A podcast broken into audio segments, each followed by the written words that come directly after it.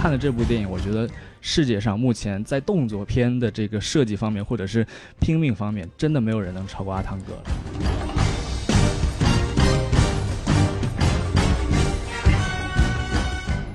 欢迎收听什么电台？哎我是王老师。哎，我是西多老师，哎，没错，我们这个什么电台北美分部又来给大家录节目了。没错，哎，这一期节目呢，我们又请来了我们的老朋友。哎，特别熟悉，没错，就来自毒舌电影会说温州话的 Jackie 老师。哎，达姑南河意思是大家好啊，哦哦特别正。正常。对对对，反正你们别看我们三个人在北美啊，哎，但是呢，我们心在汉朝啊，不是这汉朝不哎， 是什么鬼？远了，哦就是我们这个国内的热播剧，我们是一部都不能少。，对，心系祖 国，没错，就听说最近最火的这一部就是这个啊，一甜蜜暴击，呃那个哦我的 天不不不不哦，哎，呀，鹿晗这个人啊，没没没没没，相当不错那个。哎，啊。鹿晗挺好的，挺帅的，嗯，对，关晓彤也特别好，我们特别喜欢。没错，这俩姑娘我都特别喜欢。哎呦，我的天，啊哎，，说回来啊，哎最火这波剧就应该是这个《延禧攻略》，哎没错王老师你也看啊你？都必须得看，非常的精彩。哎是吗？于妈出品必属精品啊！没嗯啊， 这是于正的哎，呀。对呀，哎哎，对啊，你不知道嘛？就大家总说这个于正抄袭啊，他这说这个逼不是就会抄吗？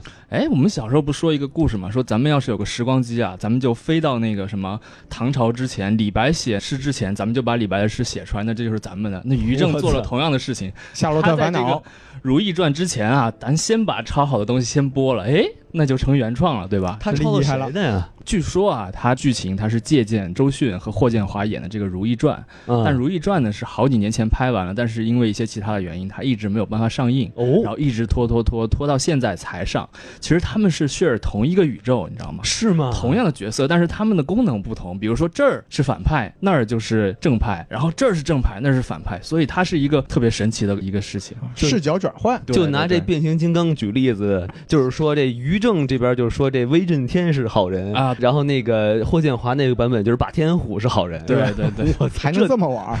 这够 可以的。可以反正这个《延禧攻略》基本就是讲这个魏璎珞的故事是吧？啊？是吗？啊，这什么神挡杀神，佛挡睡杀佛，对不对哎？佛党说 服不不人，太厉害了，这个，这个 比较厉害。 哎，但是我们这期节目当然就不会说他了，对不啊对我？是说吗他呀，啊那你叫我来干嘛？呃 嗨，我啊你们可以走了，我们讲就不是一个女中豪杰啊，哎啊我们讲一个中旬但不油腻的大叔是吧？然后哎是也是神挡杀神，佛挡杀佛，并且如此以往来了六季。哎，那咱们说的是谁呢？哎，那就是阿汤哥的这一部《碟中谍哎六》哦全面，六六六六六哎六六六六，全面崩溃啊！不是全全面面瓦解全面瓦解，哎对是不对是是。啊，对对，说清楚了，嗯对对对，这个阿汤哥，这个伊森亨特他又回来了啊！，对对对，他这个也是中国人民的老朋友，没错， 哎，已经这么大岁数，都五十六岁了，对是对不是对，这个系列六部拍了二十二年啊，对第一部是一九九六年的时候，好嘛，那个时候香港还没有回归啊，没错， 对啊对对，那个候时候在位的还是那个哎还不是那个人，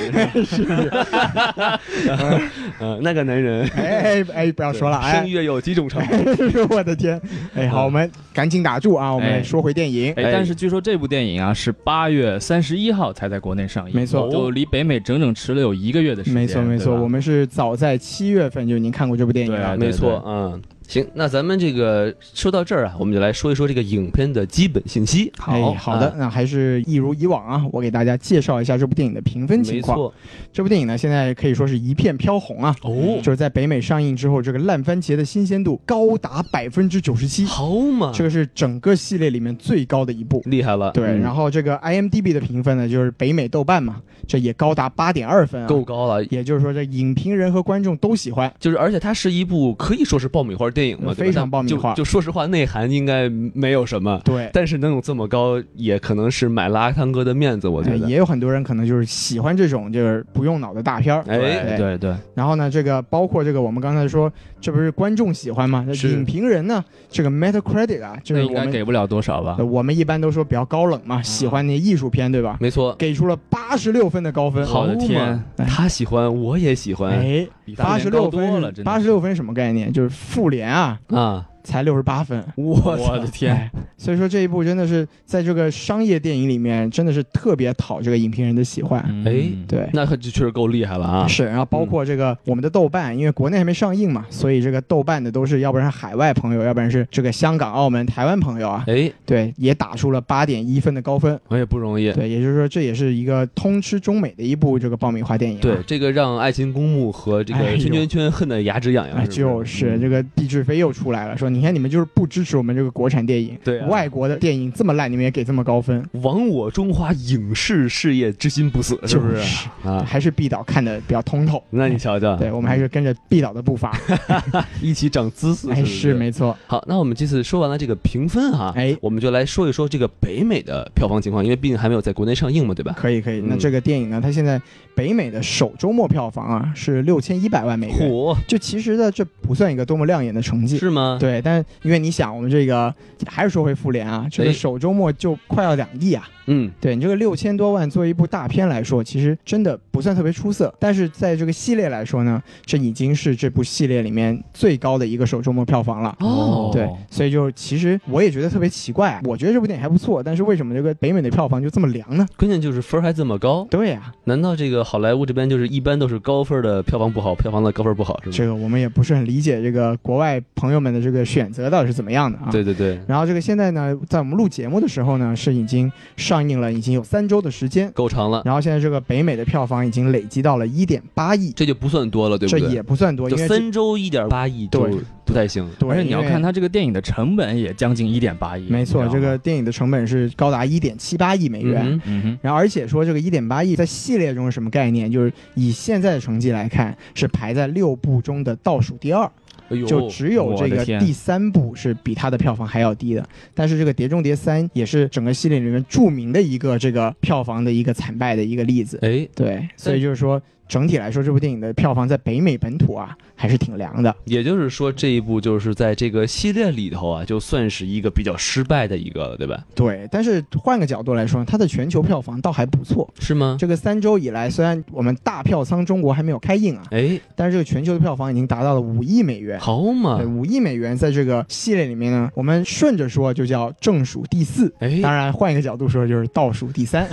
对，就只比这个第三部和第一部要高。那第一部像我们刚才说的，已经是二十二年前的事情了。是，对，所以说当然了，因为这个中国还没开票嘛，对所以我们还是可以看它进一步的表现会怎么样。嗯，阿哎汤哥在国内的这个受众还是就确实有人会买还他是的相票当不错的，对毕竟它的这个知名度还是它的这个系列电影，其实大家都特别熟悉，没错没对错吧，哎呀，所以说这个票房它就不是很理想啊。对，也怎么说，我们还可以再看吧，因为毕竟中国的这个老朋友们还没有出力嘛。没错没错哎，但是它这个电影的质量还是不错的，因为是毕竟这个制作团队、主创团队还是很厉害的，对对对不对对？那这个西多老师要不要再给大家介绍一下这个主创团队？可以，那嗯，这个我们今天呢，我觉得我们就花稍微多一点点的时间来给大家介绍一下这部电影的一个整体的团队吧。好的好的就，因为这个团队，我个人觉得还是蛮有意思的啊。哎，就首先呢，这个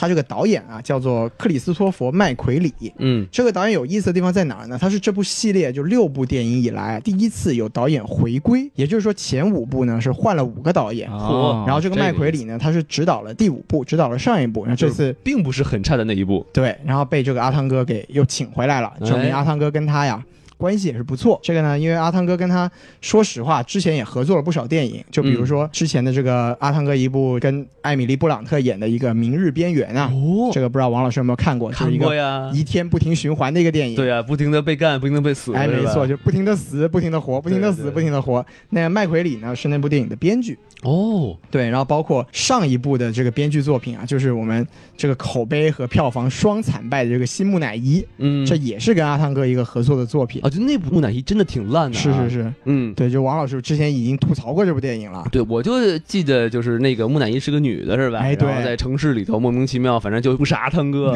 然后谁都杀。然后是是，是，然后就是我们说回这个麦奎里呢，他本身呢，他也是一个编剧出身的导演，哎、然后他在九五年的时候就拍过一部非常有名的作品，叫做《非常嫌疑犯》。哦就《非常嫌疑犯》是，就是当时他合作的人也都非常牛逼啊，就比如说导演是布莱恩·辛格，就是嗯后来嗯对，开创了这个最早的《X 战警》宇宙的那个导演。厉害了，然后包括那部电影的一个男配角，我们这个名字也非常的熟悉，当年也拿下了奥斯卡最佳男配啊。就这个人的名字呢，就是现在烂遍好莱坞的这个凯文史派西。哦，对对对，现在人人喊打的凯文史派西，没是吧错，，这个也是在这个荧幕上演过美国总统的人，看来这个总统啊容易出事情，没错， 是不是所以需要用推特护身，嗯是吧？哎 没错，嗯推特治国啊，对对对，对那大概这个导演的信息呢，我们就说这么多。哎是好。那咱们导演呃说完了的话，那这个一个好的片子有好导演肯定不够啊，对不对？哎对呃，我们还得说一说他有没有非常优秀的演员，对吧？其实我是一个演员，哎，没错，然后其中啊，其实我最喜欢的这个演员就是这个大超，大家都知道这个大超的扮演者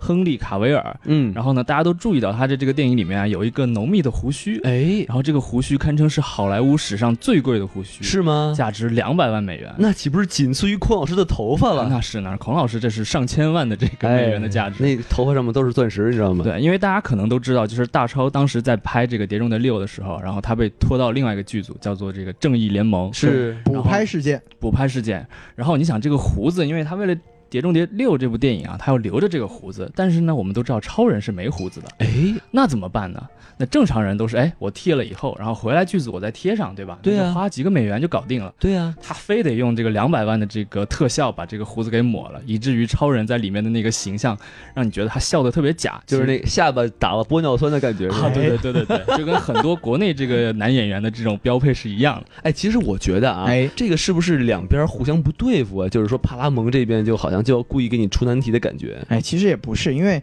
当时吧是两个制片厂是讨论过说到底怎么处理这个事情，嗯然后反正最后讨论的结果是用 CGI 来做，但是这个，个钱嘛，派拉蒙这边不愿意出，那嗯是不是华纳那边就只能自己出了？对，因为他这个总得解决这个问题是吧？但是错误呢，他还是出在华纳那边，因为你是拍完了，在这个《碟中谍六》的档期，你又把这个演员给拽走了，所以做 CGI 的钱就由那边出了。因为如果对把胡子剃掉的话，影响的就是派拉蒙这边的电影了嘛。对所以呢，他最后采取的这个解决方法就是，虽然花了大价钱，但是这个胡子绝对不能剃。哼，哎，对，这就这么回事儿。就通过胡子就预示着 DC 要完嘛，对吧？哎，没，哎呦，我的我 天！的天，对我们这个就是日常鞭尸 DC 啊，没错，没错，对没错。，那他说到这个亨利·卡维尔，就是他跟阿汤哥之间还有一个小故事啊，哦就是之前有一部这个激情满满的电影叫做。这个秘密特工、哦 The Man of Uncle），这个是盖里奇的一部电影。这个翻译的不错啊。对本身呢，他选定的这个男主角就是阿汤哥，嗯然哼，后但是阿汤哥当时呢，因为把自己的事业重心都放在就是《碟中谍五》上面了，嗯，然后后来这个片方没有办法，就只能重新选一个演员，选中的呢就是这个大超亨利·卡维尔。那演的怎么样呢？这演的那部电影的口碑整体来说还不错 OK 但是票房并没有很好。是对，看来他们这一系列都不怎么样，我觉得。哎，就是总的来说吧，就是这个演员跟阿汤哥还是有点渊源的嘛。哎，是，嗯对，那我们说完了这个大超啊，这个在这部电影里面还是出现了很多，因为大超是新的一个人嘛，新来的角色。嗯哼那这部电影里面还有很多以前这个系列的出现过的老朋友啊。是吗对，就比如说这个丽贝卡·福格森演的这个叫 Elsa， Elsa 就是就是阿汤哥在这个伊森·亨特在系列里的新妹子，嗯，特别好看啊。我都快忘了他们之间是有点暧昧关系，是吧？对对对，因为他上一部的时候出现过，但上一部的时候其实是有一点敌对的关系。 ，OK，然后这个在最后呢，有一个这个比较清纯的一一个拥抱，深情的拥抱。哎对对对对，就是但是在这一部里面呢，就特别明确的就说，哎，这两个人之间好像有点什么说不清道不明的，哎哎，这是第一个老朋友。是，然后第二个老朋友呢，就是在这一部里面出演这个阿汤哥的上司，不可能任务这个 Impossible Mission Force，叫 IMF 的那个局长， OK，这个演员叫做这个艾利克·鲍德温，他呢也是上一部出现的。他上一部本身呢是这个 CIA 的一个局长 OK 然后他上一部的整部电影的这个身上的任务就是我要把这个 IMF 给从这个美国的政府机构里面给抹掉。哦，然后结果最后莫名其妙的成为了 IMF 的局长。原来是这样，哎，对对对这个就跟狗局长很像，哎，我我我打住打住！哎 哎，狗立国家这个，啊我就把这个乒乓球啊从，哎 我的天！哎呀，王老师这个联想能力实在是非常的精准，我的天！哎这就说明其实他最后会反转啊，对不哎对？，有道理又会。make 个乒乓球 great again，哎对不对呦，我的，天，说的太漂亮了，所以狗力啊，哎，真是太好了， 啊对对对，哎，我的这个国运昌隆，我的天，哎。有了狗局长是吧啊，？是是是，哎，不要再说了，好好打住了啊，好打没问题住！没好，我问题赶快进入下一个演员， 再下一个再出现的这个就是 Benji 啊，这个哎就是演员叫做西蒙佩吉嘛，就一个嗯哼英国的喜剧演员。跟这这个个小猪配齐也 也不错是吧？他们就是他们就是都是都是一个地方的人，嗯就 物种不太一样，但是是是 是是什么 我的天，社会啊，嗯对社会社会社会我班级啊，对对对，这个班级呢，就也算是真的是系列的老朋友了。他从第三部就出现过， OK 然后这个从第四部开始啊，就成为了这个伊森亨特小组里面的一个常驻的成员。相当于他们的技术顾问，没错嗯 OK，就是一个团队里的王老师。哎类似，IT 啊， Q 博士这样的人，没错，负有责有重什么负责对有重什么问题启重启一下就可以 了。对对对，就负会服重启服服务器是吧？啊对对对，也负责一个这样的角色。然后嗯这一部里面，包括前几部呢，他也一直是整部电影的这个喜剧笑点担的当担当。对哎，对对对，就我们也特别喜欢他的表演，包括那我那们其实就是我了，哎，没错，捧哏捧的特别 好。哎啊对，包括他呢，我们以前聊过一部电影叫做这个《Baby Driver》，这个嗯啊《极道车神》啊《极道车神》的导演埃德加·赖特跟他呢就是长期的好基友。哦这样子，这个我们之前也给大家推荐过这个《血与冰淇淋三部曲》啊，对对对，就是我特别喜欢的作品，那大家都是可以去看一下。他是哎人主吗？对他男主哇对哎特别。好，对，那是他是年轻的时候是吧？，对对，他是一个全才了，他是包括编剧、演出，他都做得非常的好。厉害然后厉害接下来也将有自己的导演作品要这个上映，可我们以大家可以期待一下。让我们记住小猪佩奇。哎，对，这个西蒙佩啊奇，西蒙配小猪佩奇哎啊哎呦我的天！嗯，然后接下来呢，就要再说一个女士了，这个叫米歇尔·莫纳汉。哎，这人是谁呢？这人是我们都知道阿汤哥本身啊有很多是有老前妻，婆的，有对很多前妻。哎，然后他这个伊森·亨特呀，他也有前妻。你瞧啊啊瞧，对，这个米歇尔·莫纳汉演的就是伊森·亨特在系列里的一个妻子，但是他们已经因为各种原因离婚了。然后这个演员呢是继这个第四部之后又一次出现，就是他其实这是他第三次在系列中出现。他在第三部里面呢算是一个主要的女主角，哎，然后在第四部里面就是在片尾的时候出来打了个招呼，告诉大家这个人还活着，没错。然默默后这的一受部到就这又个把阿他汤给哥的保带护回来了。，对对对对，就也是一个伊森·亨特的老朋友。是难怪，就是看他这个伊森亨特和前妻的戏这么真实啊哎，就是因为毕竟阿汤哥他有生活，哎，生活经验非常对丰前富。妻那么多， 哎是不呦是我的啊天，练出来的。对啊呀，对戏来源于生活，你高瞧于瞧生活， 经验太丰富了，真的真的。根据斯坦尼斯拉夫斯， 是是基根据山达基教，哎呦我的天，这个我们一会儿再说啊。就是什么说与前妻之间的感情，我只服阿汤哥，哎，是吧嗯没错，，演的跟真的一样嗯。对对对，对，然后最后我们要说的一个，就是当然就是最老的一个老朋友了，嗯就是这个叫文瑞姆斯，他在里面演的呢是另外一个技术宅啊男， ，Black 就是卢 Panther 瑟啊这个人他厉害在什么地方？他是从《碟中谍一》的时候，他就一直是这个伊森亨特的老搭档。哦，每一部都有他，对这个系列里面，除了阿汤哥之外，只有这个演员是出现过六部的。哎呀，六朝老臣了是吧？嗯哎，是是是，六六六六六，六六六六六，对，当然呢，我们说了这么多出现的演员啊，有一个人没有出现，谁呢？一个特别熟悉的不出现的人。啊，对，就是 鹰眼。对，鹰眼这个演员杰瑞米·雷纳呢，他在第四部和第五部都是这个伊森·亨特小组里面的一个重要成员。是吗？对，那这一部他为什么不在呢？哎，嗯，因很为奇怪，我们去看拍复联复的联时了候，不，复联他也不在，啊但是复联里也没 有他，所以而且死士都这么黑他了，他也没有出 现。没错，哎我突然想起来，因为他最近拍了一部电影叫《抓人游戏》，那个电影讲的就是大家从小玩一个游戏，要抓住对方，然后你如何不让别人抓住呢？就是消失。哎，所以他在这个戏里面，啊他就是得到这个消失的真传，现实当中也消失了。我操，入戏太深了，你嗯知道吗？对，所以我们就说这个故事就是这样，就是这个鹰眼他为了拍复联，没有来拍碟中谍，结果在复联中也没有 他，那我们就要看他到底会在什么地方出现了。哇塞，据消息说啊，是复联四里面总是会有他出现的。他不会被 me too 了吧？哎，啊，不有可能能，不能是嗯吗？对，毕竟他跟那个黑寡妇还有没有说完的不能，故毕事竟他 吗？射得远呀、嗯好嘛，那必须得 me too 一下，是不是？他主要是射的太 准了，哎，我等下不能说下去了啊。对啊，好莱坞这个说不准是吧？连对对对摩根·弗里曼老爷子都会中招，是不是啊哎？老人都逃不掉啊。 对呀对，相当于像国内那个他，啊，还是算了。哎，不要再说了啊！那个男人的故事不能乱讲。对对对对对啊，然后那个这一部的反派呢，我们也值得提一下，啊就是反派叫做所罗门·莱恩，然后这哎个演员叫做西恩·哈里斯。为什么我们要专门说一下这个人呢？是因哦为什么？呢？是因为这个所罗门·莱恩呢，也是《碟中谍六部》里面首次回归的反派。反派回归没错，就是他跟第五部的反派是同一个人，是虽然留了大胡子，就像超人一样，但是我们还是认不出他。 还真是认不出，真的我看认不预告出的来时候根本认不出来。，对，没有想到是同一个人啊。上一部他是那个温文尔雅，还戴个眼镜，特别斯文的那种感觉。没错，这个反派回归还是很少见的啊。嗯是是就是反派，他要不就是每一季都有，比如像伏地魔呀，对像威震天呀，对老灭有霸他呀，但是对吧啊，对啊，但是就是消失一段时间，突然又还能回来的，还真的是不常见。没想到吧？对，没想到，没想到。哎所以说这也是这部电影的一个挺有意思的地方啊。啊，对。对对，然后接下来还有两个演员呢，我想稍微提一下，一个呢就是叫做凡妮莎·科比，就不是那个打篮球的科比啊，是是，对，这个是一个白科比。哎，对，为什么？么要提他呢？是因为他他长好得真的看挺好看的，我的天！他是个什么模特吗？还是个什么玩意儿？他其实也就是一个演员，因为我们前两天看到新闻说他好像被选角定为这个猛禽小队里面的其中一员。猛禽小队就是 DC 的另外一个这个超级英雄电影啊，就是包括有小丑女在内啊，哦一个女性组成的一个超级英雄团队，嗯，嗯听这着就个感觉像要完的感觉。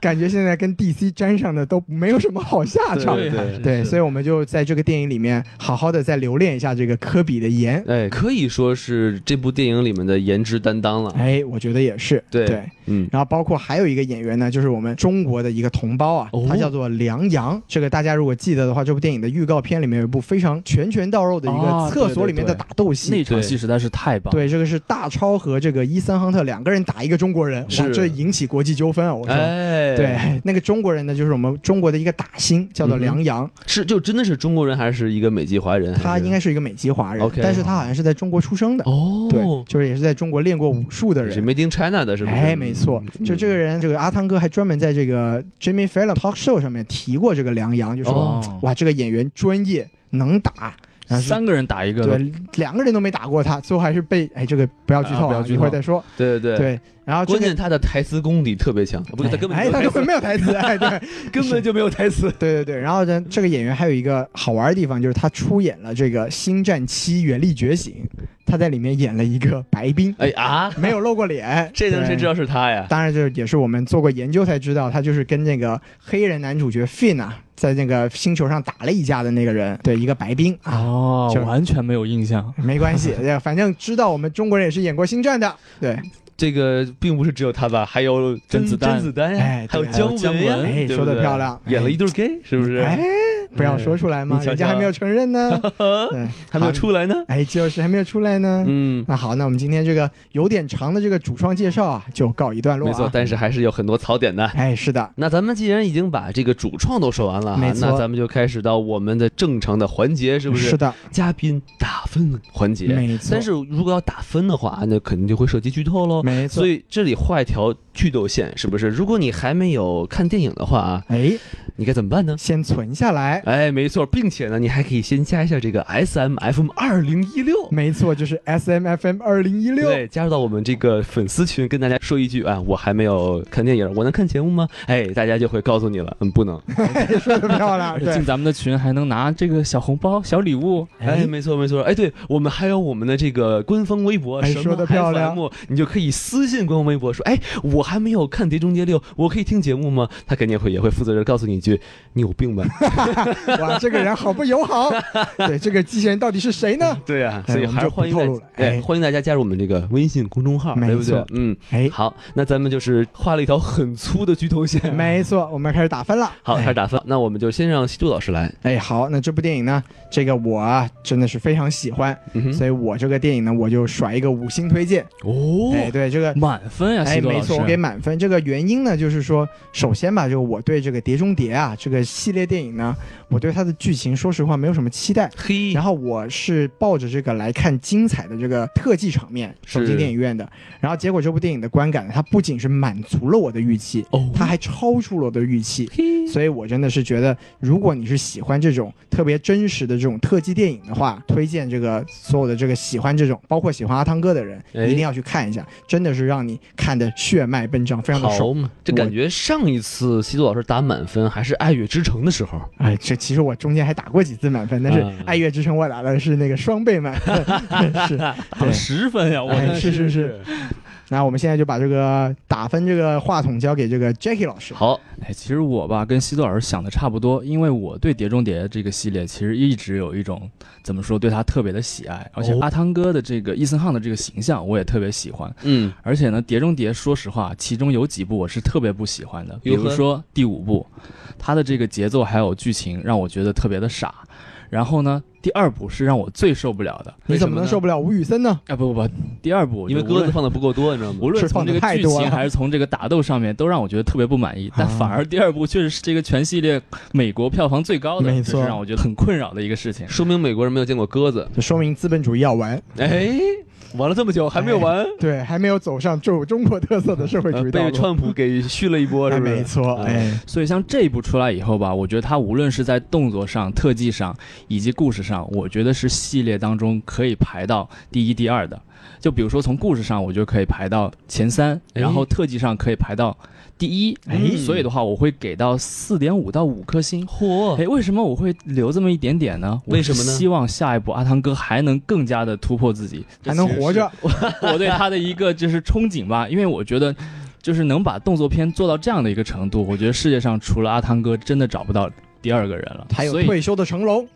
成龙，我觉得他的年龄在那儿了，哎而且我觉得他的可能动作上的一些这么宏大的想象力，再配上这个工业给他的一个支持，我觉得可能成龙没有办法把电影推到那个高度。他对于自身的这个什么极限的这个挑战上面，我觉得成龙是有这个精神的，但是你没有嗯办法，毕竟工业这个水平有这么大的区别嘛。对，你所以这我是觉在得怪中国的电影工业喽？不是不哦，是，说明咱们有潜力，哎，所以我觉得阿汤哥也有潜力超越自己。我们有中国特色社会主义的电电影事工业业，没一定错会在不久的将来超过美国好莱坞，甚至于是宝莱坞。说哎说的漂亮， 哎哎，是是对，这波党费交齐了，没错，哎我们虽然交的是这个影视行业，但也是党费嘛，对是不对嘛？，嗯这是中国特色社会主义影视嘛？没错，没错，没错对。，那所以王老师你给几分呢？西多老师这个打的是满分，对吧对， ？Jackie 老师打的是四点五啊是，那我得给个面子呀，哎。我给三分吧。哎嗯，够高 的啊！那为什么王老师这次给分这么低呢？因为这电影，我说实话，从一个工科生的角度来说，啊它这个剧情实在太混乱了。啊，这工科机动队还是不够激工动。嗯科机动队像话 吗？就它的这个确实是一部非常精彩纷呈的动作电影，是，而且还有点爱情成分。哎，但是嗯呢，并不算是一个合格的爱情动作片啊。哎是日本电影啊，你这个你这啊不不不个你这个标准有问题啊！偏了偏了，不对不对不 对，我们单从好莱坞的动作电影来对，说哈是，是是，哎，正常多了。啊，哎对对，这个很多什么极限的运动啊没，错包括啊，很牛逼，我对服。但是它的剧情，它整个这个故事脉络真的是太套路了，是，就是它是一个宏观上套路，微观上是故意的复杂，所以让我感觉非常的不舒服。而且尤其是我啊看完之后，我一头雾水。哎，真的吗？对对对对对，这个时候到时候我们可以在之后的环节讨论一下，可以的尤其是在我们最喜欢的王老师提问环节上，哎呀对，不喜对？闻乐见。对，所以说我就给一个三分，因为对于我来说 哈，是，作为一部电影，你打的再精彩，就是你阿汤哥打出一个龟派气功没有用替身，哎呦我的天！我都觉得如果剧情说不过去，我都不会给高分，如果阿汤哥真的打出了龟派气功，这个世界上就不存在剧情 了，就不存在特效了。就是 对。 哎嗯，，所以明说，白了，明白了所。以嗯两分扣剧情，哦，也可以理解，毕竟是一个工科生不能容忍之 bug。没错是没一个错。讲逻辑的王老师。是是是，嗯哎对逻辑王。哎，对，那既然是这样的话，我们就进入这个喜欢与不喜欢部分的这个环节。对我们拿出一朵小花啊， 喜欢我啊，不喜欢我，哎呦，是这个环 节啊，不是不是不是，没事，那我们就先让这个王老师来说一下这部电影他喜欢的地方没怎么错样？，毕竟我这个分打的最低嘛，哎没错所以我这个很快就能说完，哎我就抛玉引砖一下啊，哎，什么鬼？ 嗯啊，抛砖引玉一下啊，抛玉引玉好了，啊，好，引引喻一下，引哎喻思意。对那反正我觉得哈，亮点哈，就是我喜欢的是地方，就是它还是嗯延续了《碟中谍》它一些经典的桥段，啊，是吗？比如说变脸，就是哎一撕面具，啊哎我并不是那个人，还真的是吴宇森的对对对 变脸。对，而且我特别喜欢他那个假场景那段戏，哎，哪个假场景？就是他不是抓到了那个科学家，哦嗯然后然后那边还播着那个新闻说，哎呀，这个圣城啊、耶路撒冷啊都被毁了，是是是，哎，呀，这个世界一片混乱。然后那个邪恶科学家，哎呀，好开心啊！唬得好爽，哎呀，实现了我我的人生目标，没是不错是走向人生巅峰？嗯就是想让世界一片乱七八糟。没错，我就能刷出我的存在感。哎呀，有病吧？哎，然后结果发现，哎，这整个这个新闻啊，然后这个病房全是假的。假新闻，没错， 哎，这是特朗普黑了一次 CNN，有没有发现 ？CNN 都是假新闻没错，。可哎，以我可的以可天！以啊！怪不得这部电影在美国口碑这么 高，原来是跟了总统的圣没意。错，你瞧哎瞧，嗯，反正就从这里来说，我非常喜欢，就是确是是实是，让我就没有想到，因为我那个时候真的是被骗了，我也以为啊哇这么恐怖吗？对被炸了，我的天！，对呀、然后这个是我喜欢的一个东对，其西。实王老师，师这一点就是说的特别好，我觉得那一幕真的是，至少也是作为观众，我也没有想到。对对对，，而且我们这个作为这个现代经常被这个预告片剧透的人，那一段是真的没有在预告片里面看着 这个时候就要露出一个张辽的表情，没想到吧？ 对，哎真没想到。突袭一下。对对对，来，请王老师继续表演。对，然后另外一个我非常喜欢的地方就是他的这个反派哎，叫凯文史不不是不是不是不是， 哎，那是嗯现实世界中的反 派，电影里的反派呢，这个是另外一个名字。 对对对对啊，对，亨利卡维尔，哎，嗯是的，是的说对了，说得上，哎，说得上，对，哎，我还以为说错了呢。 对对对，然后他就带胡子的亨利·卡维尔，没错没哎错对，对对，他这个确实是帅，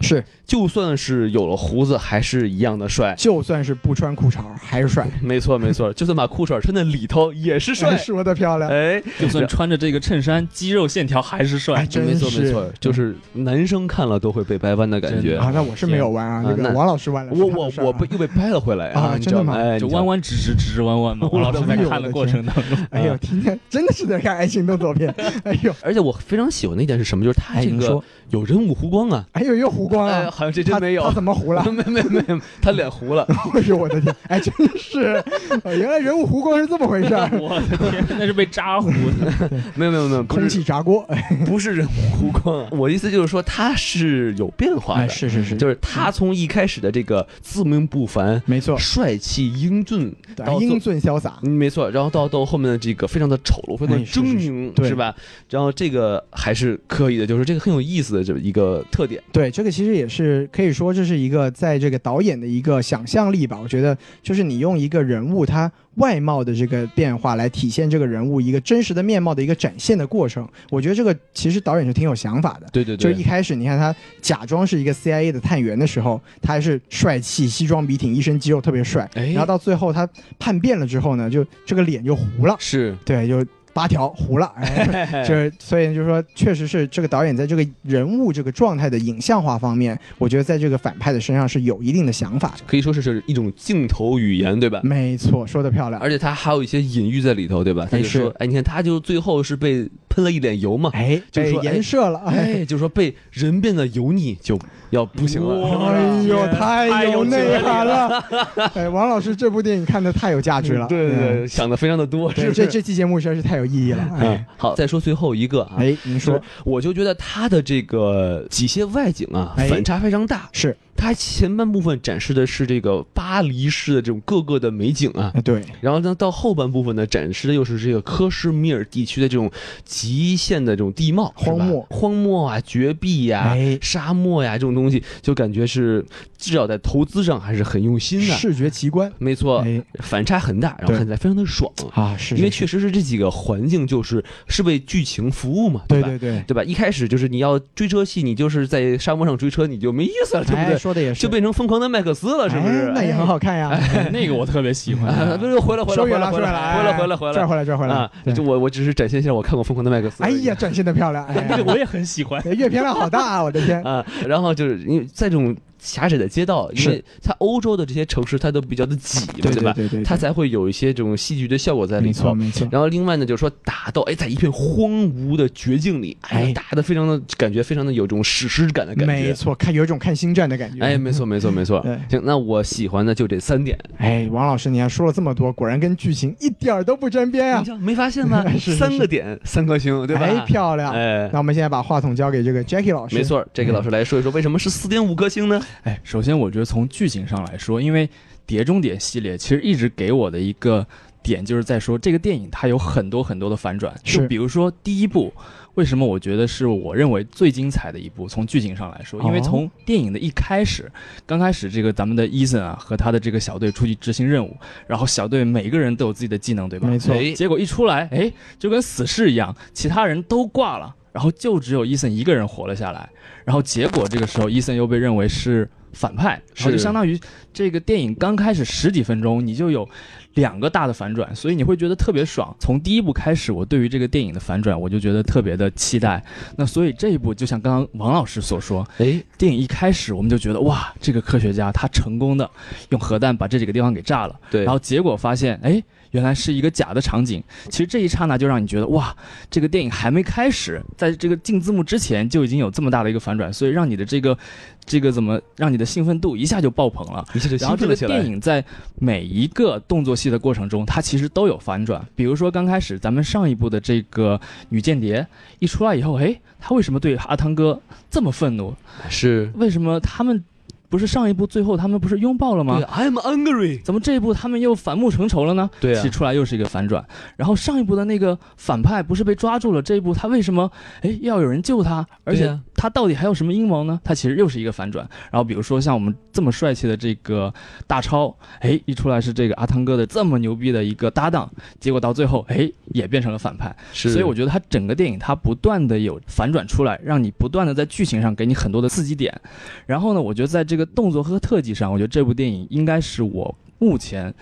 活着。看过的，我觉得最牛逼的电影，比如说它这个电影里面很多的镜头，它都是实拍。哦，就拿阿汤哥酷跑来说，那是其中有个镜头大家可以看到，它是一个长镜头，阿汤哥他正在追这个大超呀，对，然后他是在这个房顶上跑，然后我们可以看到他这个动作特别像成龙这个他的电影当中，他从一个楼顶然后跳到了另一个楼顶。嗯，那这个过程中，他是没有做任何保护措施的。他对除了掉了一个绳儿以外，他完全是一次性跳过去的。那大家看这个花絮的时候也知道，他在跳的这个过程中，他的右脚的这个脚趾就彻底骨折了。然哦后他骨折了以后，他非但没有停下来，而是他使劲爬上去了。所以我们看电影镜头的时候，你会发现他爬上那个屋顶的时候，他是脚是瘸的，所以他们当时这个镜头他没有删掉，他是好嘛留着的。那这个电影里面还有一些更变态的镜头，比如说他从那个。空中跳下来，我们管这个叫 “hello”，它的意思就是说高空跳下，低空开伞，嗯哼，就是高开低走。对，然后呢吃鸡一般跳 P 成啊，最好这么跳一下。是吗？哎，这样的话，你就是尤其是飞啊就机比较不会近，落地成盒，对对对，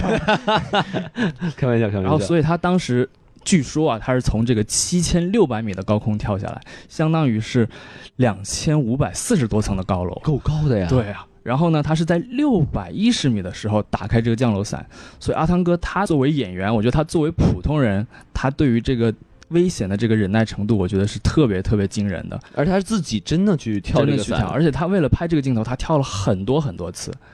包括比如说像上一部，他不是在水下憋气憋了大概超过六分钟，我觉得这个不是正常人能做到的。我真的自己憋了六分钟。整整憋了六分多钟。他要是再憋的时间长一点，就可以去拍《水星物语》了。你知 哎道吗我 的天， 是吧演鱼人是吗？ 对对对，然后包括我们最后看到的这个阿汤哥开直升机，他为了学会这个直升机，他在开拍前他是整整飞了两千个小时，好嘛，学了一年半，学了一年半，也真的所是以闲。所以他真的是把自己逼到了这个极限，然后拍这部电影。所以我会觉得看了这部电影，我觉得世界上目前在动作片的这个设计方面，或者是拼命方面，真的没有人能超过阿汤哥了。但你不觉得，就是说，如果你为了拍一部电影，然后你花这么多时间去做训练，然后你花这么多钱去跳伞，然后这样的话，其实是会增加电影的拍摄周期和成本。我觉得这并不是一件非常值得称赞的事情吧？所以对我来说，我觉得其实因为它是实拍，所以它给我们带来的这种感官是 CG 体现不到的。对，就比如说一个人他在真实跑步的时候，或者他在真实做一些危险动作的时候，他所表现出的。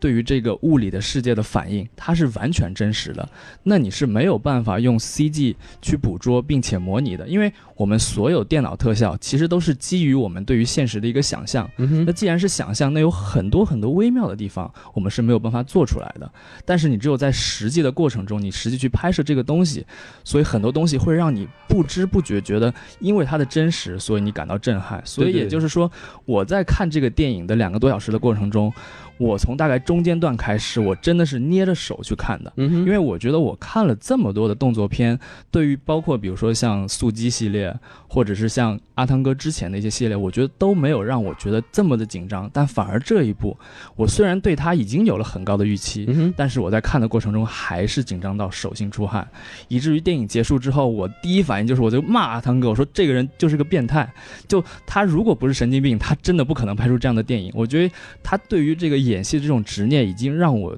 佩服的五体投地，所以这我觉得嗯话是虽这么说，我但我不是跟您抬杠啊，但毕竟这是一个电影，它是一个视觉的艺术，它并不是一个纪录片，是来拍一个人的这个如何的敬业的。所以我就觉得电影的话，故事还是很重要。我觉得如果他能把更多的精力花在讲故事上的话，我就会更好一点。对，其实王老师说的这个点也是我最近一直思考的一个点，因为最近国内不是有个综艺叫做《幻乐之城》嘛，啊哈，其实他一直讨论的一个东西就是说。学过电影的人，或者知道怎么拍电影的人，他看这个综艺，他会觉得特别牛逼，嗯哼，因为他们在八分钟的时间内，他要一次性的把一个 MV 或者一个电影里面所有的东西，他都要演一遍，并且不能出错。这个难度是目前就是所有综艺节目里面最高的。但是对于普通人来说，它就是一个 MV 啊，嗯你哼，故事讲不好，你哪里出错，其实大家都会觉得这个东西没意思。那就相当于这样一个电影，或者是那样一个综艺，很多人都说这是墙内香，墙外不香，就是。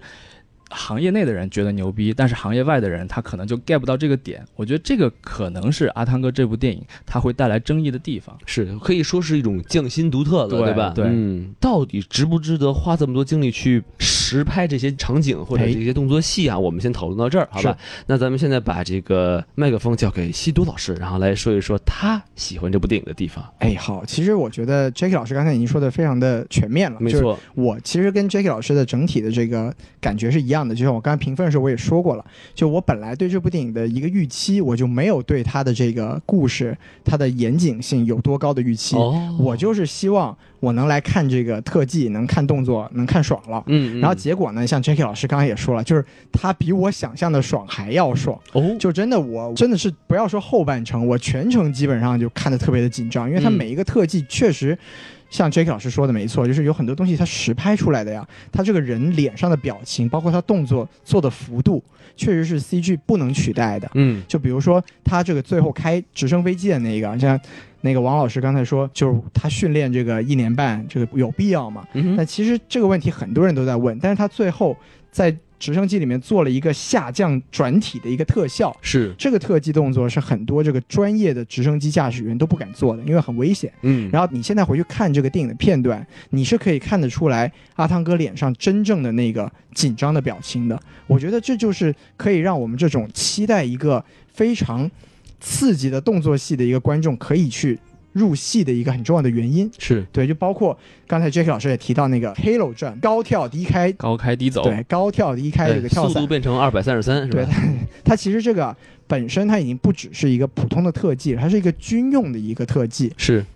它这个难度是什么？你高空很高嘛，你会缺氧，你会低温，你人都会休克什哎么的。呦，对，但然后你低空你六百多米你才开这个伞，如果你那个伞比如说出点问题，或者说质量没有你想象那么好，你很嗯哼容易就、就吧唧了栽在这儿了。是对不对？那这个阿汤哥他也是练了一年的时间，拍戏这个过程中，像王老师说的，你说他会不会浪费很多这个就是拍摄的时间？对，他其实他们也是做了非常合理的安排，比如说他们在拍戏的过程中每天跳五遍，嗯哼，就是一个是练习，一个是也是要采集这个跳的这么一个素材嘛。嗯，就他们比如说早上的时候跳两遍，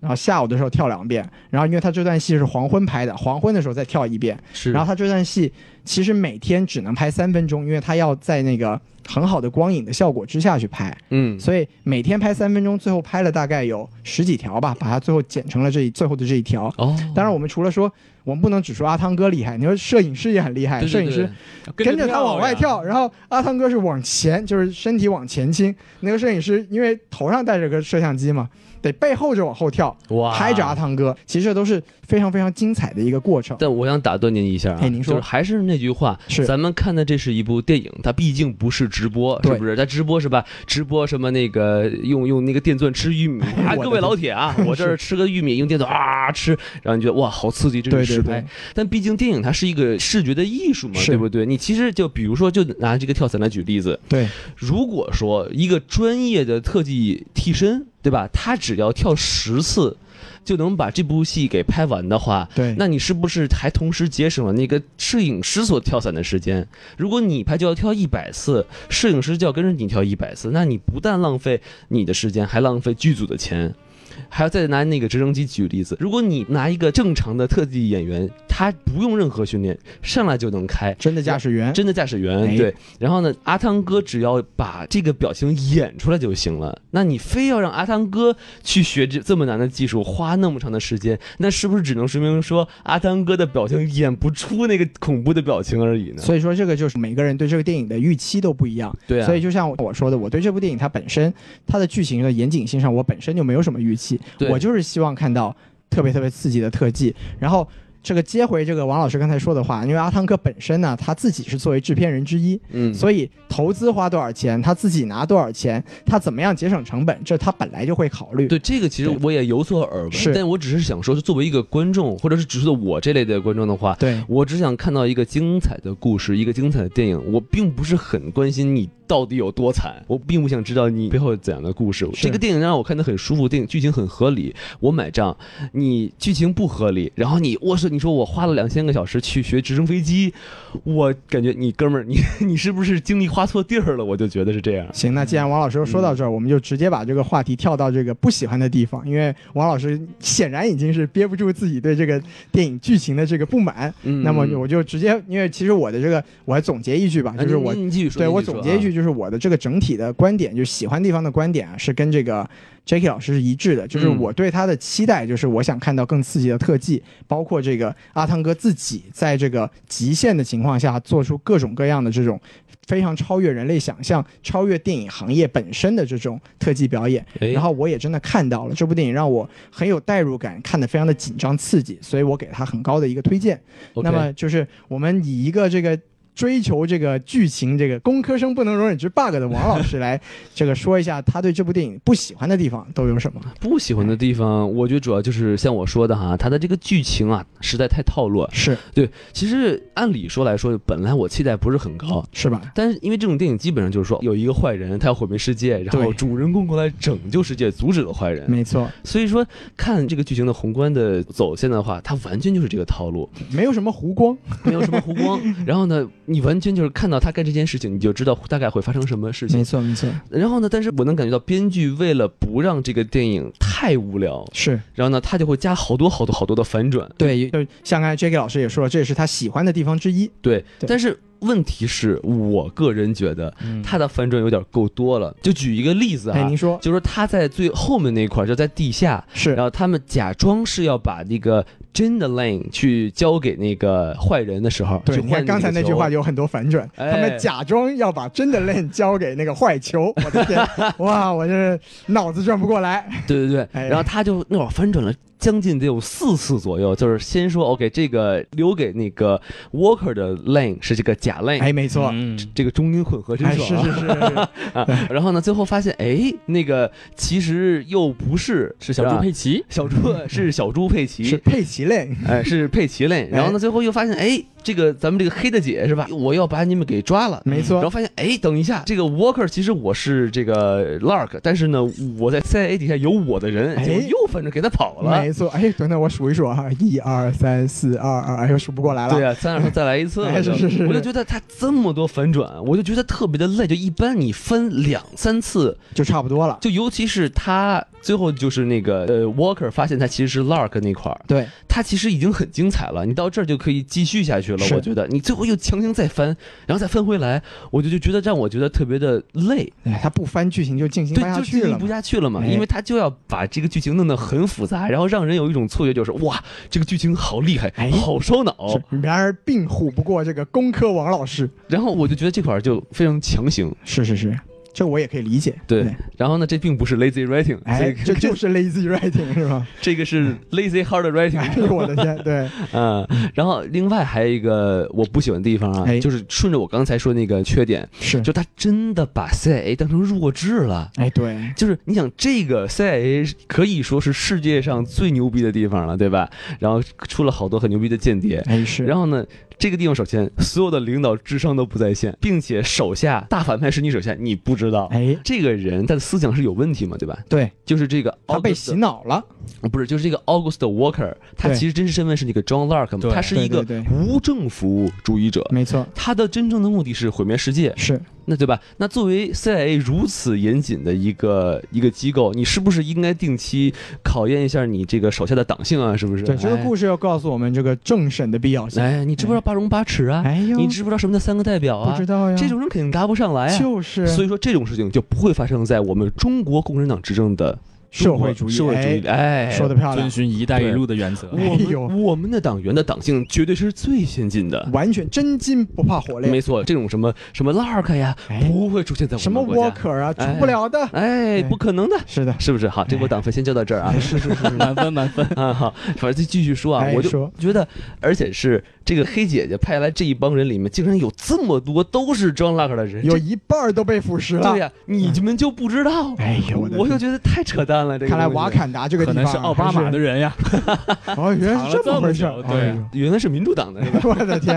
啊，反正 反正我就觉得这块儿就是太对，所以弱说了两党执政还是不啊行。它代表了就是美国这个社会的分化。哎我觉得在呦，那一幕，我觉得表达的特别详细。是是，嗯刚好是黑白嘛，对啊吧？对，把这个资本主义的这个落后性表现的一览无余。对，我觉腐得两朽党啊！就是 就有这样的问党题。费就交到这儿了，说哎说在做节目呢哎是是 是，太多了，太多了哎，啊。继续继续继续好来。然后还有一个我非常不喜欢，就是它的巧合太多了。哦，是吗？就是我最不喜欢的那个巧合，就是说，哎，到了克什米尔一看，哎，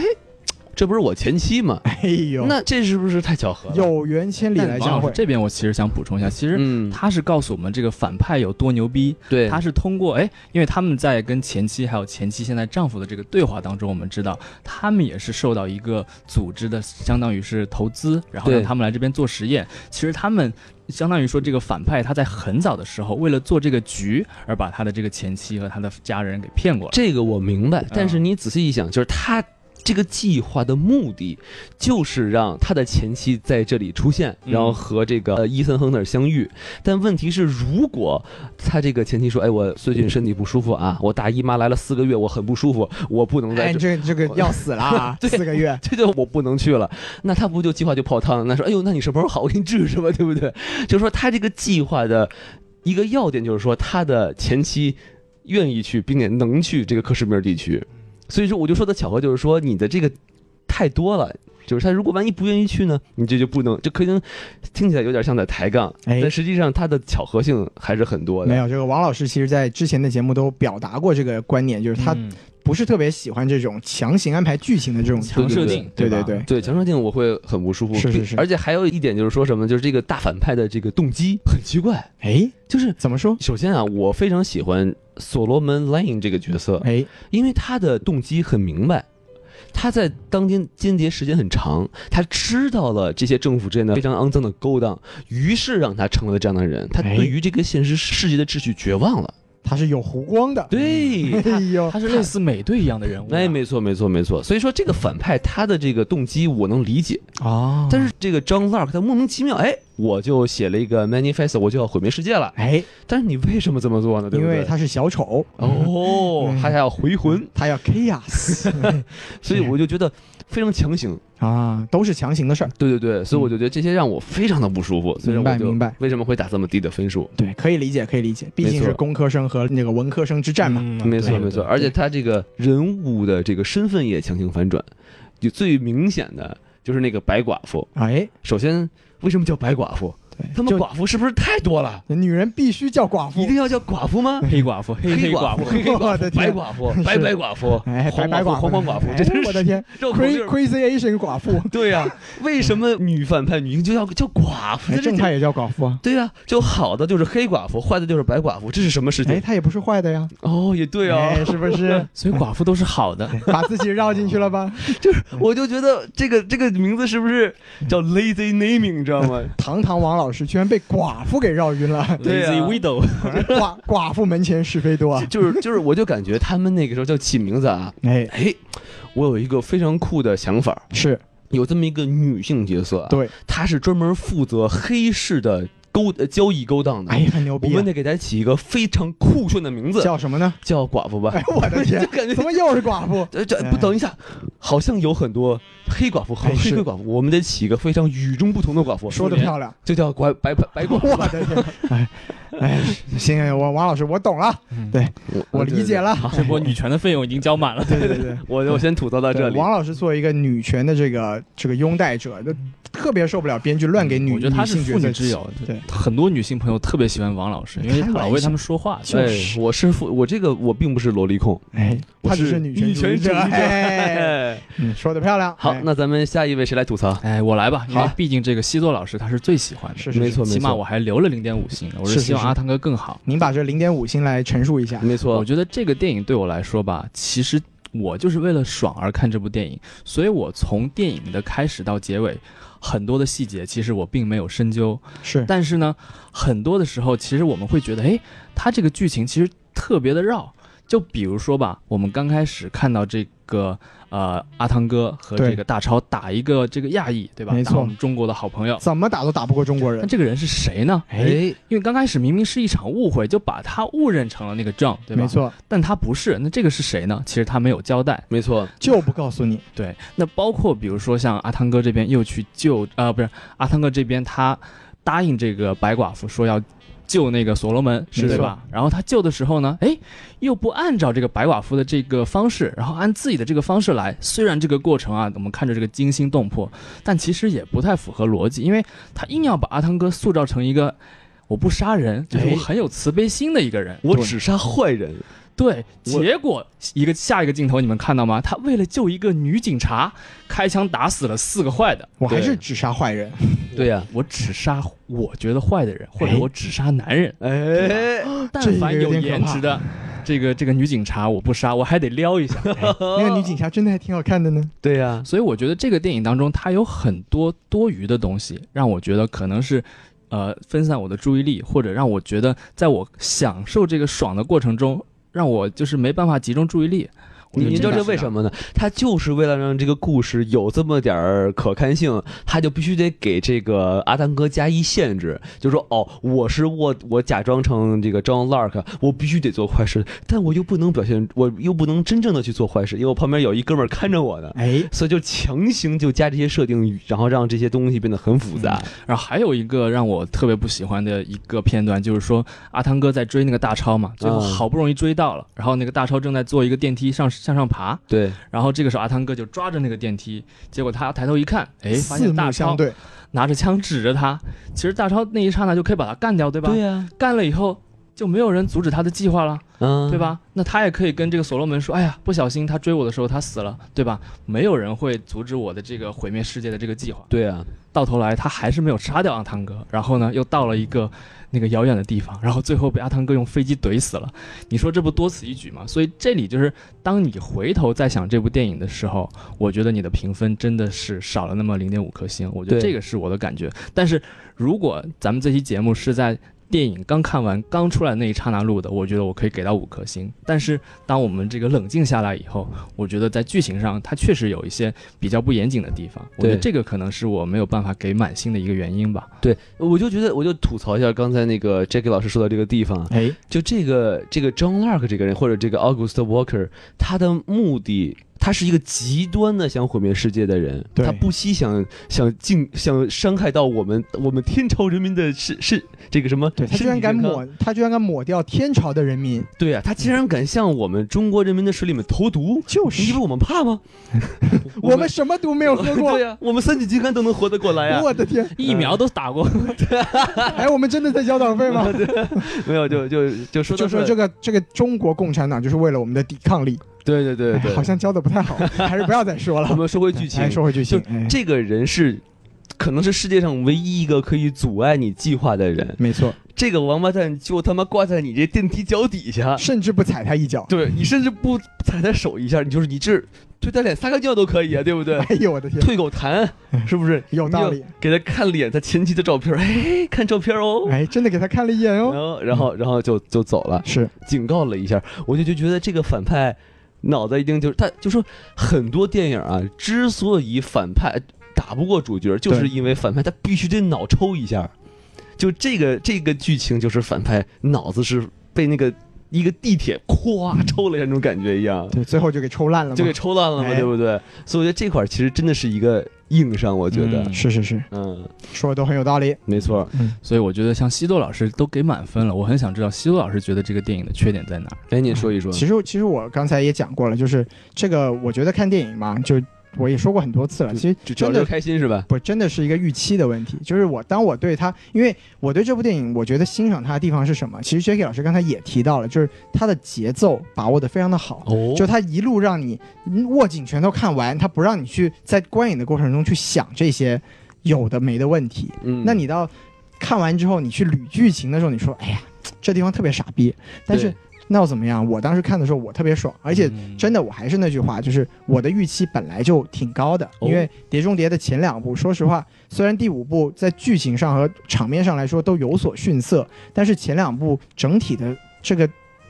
质量都还是很过硬的。对，所以我的预期已经是挺挺高的了，而且嗯出来的口碑又特别高。我们最近老是被这个口碑高的电影给唬，是吧？对对对你看《黑豹》什么的，我们蚁人对哎吧《黑豹》蚁人看了半天，我们也没有多喜欢，什么《超人总动员》什么的。哎，对，但这部电影，说实话，我看完之后，我觉得我靠，比我想象的还要值爽。回票价，对我真的是觉得，我看完之后，我第一反应就是，哎，我我要再来看一次。就我觉得这样的观影体西验多，老师，我们在说缺点，啊是啊，对对对， 对哎是哎，你怎么还在洗？哎，哎我我就说对对对，这缺点嘛，哎，哎，这个缺点啊，啊，就我不在乎。哎，哎，对，就其实确实两位老师说的缺点全都是实打实的缺点， 嗯，但是在这部电影里面来说，我真的不是特别在乎，就我看爽了，然后我就推荐给那些想爽的朋友们，哎，对，一起来爽。嗯，西多老师就是你看爱情动作片的手从来不会深究剧情啊，说的漂哎亮，你只要能射，哎， 不不那个， 哎，哎就就你只就这个要能意思吧设想哎，这个对，能说的够发漂挥亮，来哎，对对对就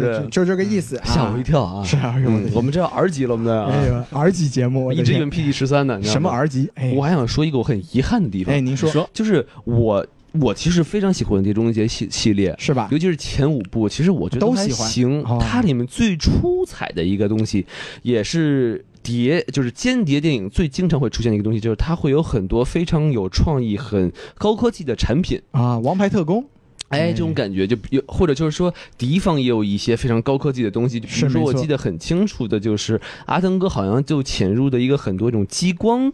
那种地方，然后他有一个是吊着，对，然那后是第一部是吧？对，然后他有一个装置，然后反正把一个什么东西给偷，我具体记不住了啊。哎，但就是这些小高科技的这些产品让我很兴奋，觉得哇，好牛逼，是是说是，这才是 CIA 是吧？超越人类的想象力。没错，没错，嗯没错。但是就这一部里头，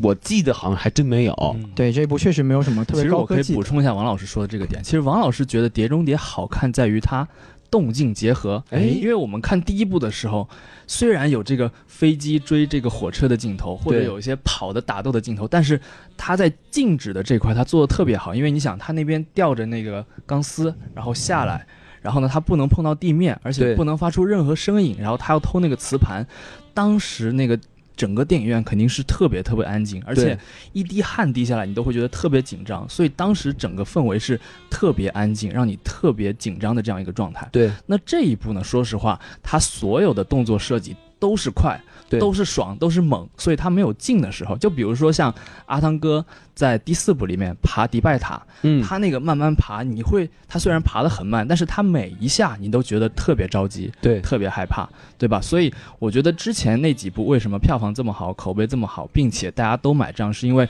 他在爽的同时，他通过不同的爽法，让你有不一样的感受。对。但是这一部可能王老师就会觉得，我操，就是快，就是快，他就是一个莽夫，我就对觉得啊，嗯就是有的时候你太快反而没法高潮，你得就是一下哎，快、我们在一下聊我们慢在聊什么？我的天不！是我们说动作片啊啊，，九浅一深啊哎，西多老师经验太丰富哎呦嗯了，就是看了很多的动作片，是是是，哎，对，所以动作片让我爽了嘛，哎是爽之喜欢动作片的西多老师啊。是好，那这个我们这部片的吐槽啊，其实就差不多了哈。可。以可以，那我们这个时候就稍微进入一下我们这个王老师提问环节，请王老师开始你的好表演。我要出题了啊，哎请听题。哎，哎，就是首先哈，是我很好奇故事的一开始啊，哎，这个呃，伊森亨特他是怎么知道这个 John Lark 会去买球的呢？呃，这应该是他们这个 IMF 强大的信息网络。说完了，哎就这个呀，对哎然后还知道跟谁买，对而且在 John Locke 想去买球之前，他先去买，啊，John Locke 这个信息啊，好像还真的就是交代的那一幕，就是那个从科学家解锁的手机里面，就好像